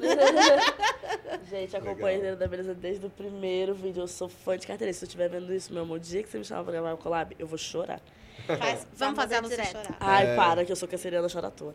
A minha indicação é a família Quilombo, que é uma família pretinha, linda, uma família existindo, uma família preta existindo, feliz. Com vídeos deliciosos. Deliciosa, aquelas crianças, são meus amigos, eu amo. E é isso, é tipo ver famílias pretas existindo, né? A gente sempre tem aquele ideal do, do comercial da margarina, né? Que é aquela família branca, feliz. E aí quando você vai falar de família preta, é sempre destruição, morte, essas coisas todas tristes. Então eu acho muito importante ter essa referência de família preta, né? Que a gente tá falando sobre isso, né? Da família ideal. E eles são incríveis, aquelas crianças maravilhosas. É essa a minha indicação. Ai, a minha indicação é uma criadora maravilhosa, deusa, que é a Patrícia Velino. A gente falou sobre padrões de beleza e ela é uma mulher preta, gorda, que produz conteúdo sobre moda, sobre cabelo e fala sobre comportamento, sobre vida, de um ponto de vista muito gostoso. Você pode assistir ela por horas e ela vai parecer sua melhor amiga e a pessoa que você quer ouvir fala no seu ouvido enquanto você vai à casa, enquanto você corta uma unha, enquanto você faz qualquer coisa. Então eu indico muito o canal da Paty e o Instagram dela e todas as redes, mas principalmente o YouTube, porque tem tem muito conteúdo bom pra você ficar assistindo até umas horas. Sim. Eu vou indicar Mari Xavier. É, Ah. eu adoro, adoro, adoro, adoro. E recentemente ela publicou um vídeo no Instagram, e, mas que estava no canal já e era um vídeo de muito tempo dela, que eu assisti e eu. Essa coisa que a gente falou de padrão de beleza e tal, eu sou uma pessoa também que tem vários, vários, várias situações. E assisti, chorei muito e mandei uma mensagem para ela. E ela foi. Ela é genial, ela é, sabe, uma querida. E ela é um amorzinho. Acho que eu super indico pra você ir lá dar uma assistida no conteúdo dela, que é foda. Eu vou indicar duas maravilhosas. Tem um canal que chama Papo de Preta, é Maristela e Natália. São duas meninas que eu tive o privilégio de conhecer e receber na minha casa, no podcast também que eu tenho com os meninos do Diva. É, eu gravei com elas um vídeo que se chama Perguntas que Fazem para Feministas Negras. E foi um dos vídeos que eu tive, assim, uma, assim, foi um do, eu acho que é um dos melhores vídeos do meu canal. E o canal delas traz muito isso que teve no vídeo do meu canal. É um canal que desconstrói coisas, que mostra como, como os negros são retratados é, em filmes, em revistas, em desenhos, enfim, e bota a gente branca pra pensar. Da Sabe? forma mais didática possível. É, Sim, de uma elas são forma muito papo reto. É muito didático e eu, e eu acho que é muito do tipo assim, cara. É sério, vale muito a pena você repensar a sua existência no planeta Terra, sabe? E, é- e, mano, o canal delas é maravilhoso, então eu vou deixar aqui essa indicação. Só indicação maravilhosa Sim. hoje. Que Só, que é né? Só, isso, gente, eu amei muito. É isso, muitíssimo obrigado. A gente tem que Ai, dar aquele boa obrigada. noite, Eu né? não quero ir Eu não quero ir embora, desculpa. Eu não quero ir embora. Valeu, gente. eu quero, eu Obrigada, quero gente. agradecer também vocês duas. Oxi. Por ter- claro, Nathalie, Eu Nathalie e Maíra, gente, quando eu liguei pra essas duas e falei, cara, o que, que a gente vai fazer essa pira, esse negócio diferente, na mesma hora, a Maíra falou assim, ó, você não precisa nem me explicar, eu já topei. Já topei, é sem com saber o você, que era. é com você, eu tô dentro. E Nathalie, um amor que adorou é, também quando eu fiz esse convite, eu quero muito agradecer vocês pela Ai, eu confiança. que agradeço. E a gente tem que agradecer você por ser esse Por cara isso. que pensa em coisas que a galera fala, ai, isso no YouTube? É. E você dá é certo. isso no YouTube, sim. Vem aqui que eu vou te mostrar. Seu Legal, maravilhoso. gente, Obrigada, amigo. obrigado, obrigado, obrigado vocês, duas maravilhosas, sensatas, faladeiras da internet, só Ah. lidam com Ah, verdades. Dupla É. faladeira da É, internet. Tem que Vocês fazer umas maravilhosos. colagens, Ah, né? eu quero. Faladeiras da Quero, internet. quero Valeu, assistir. gente. Um beijo e boa noite. Tchau. Beijo, Tchau. gente. Tchau.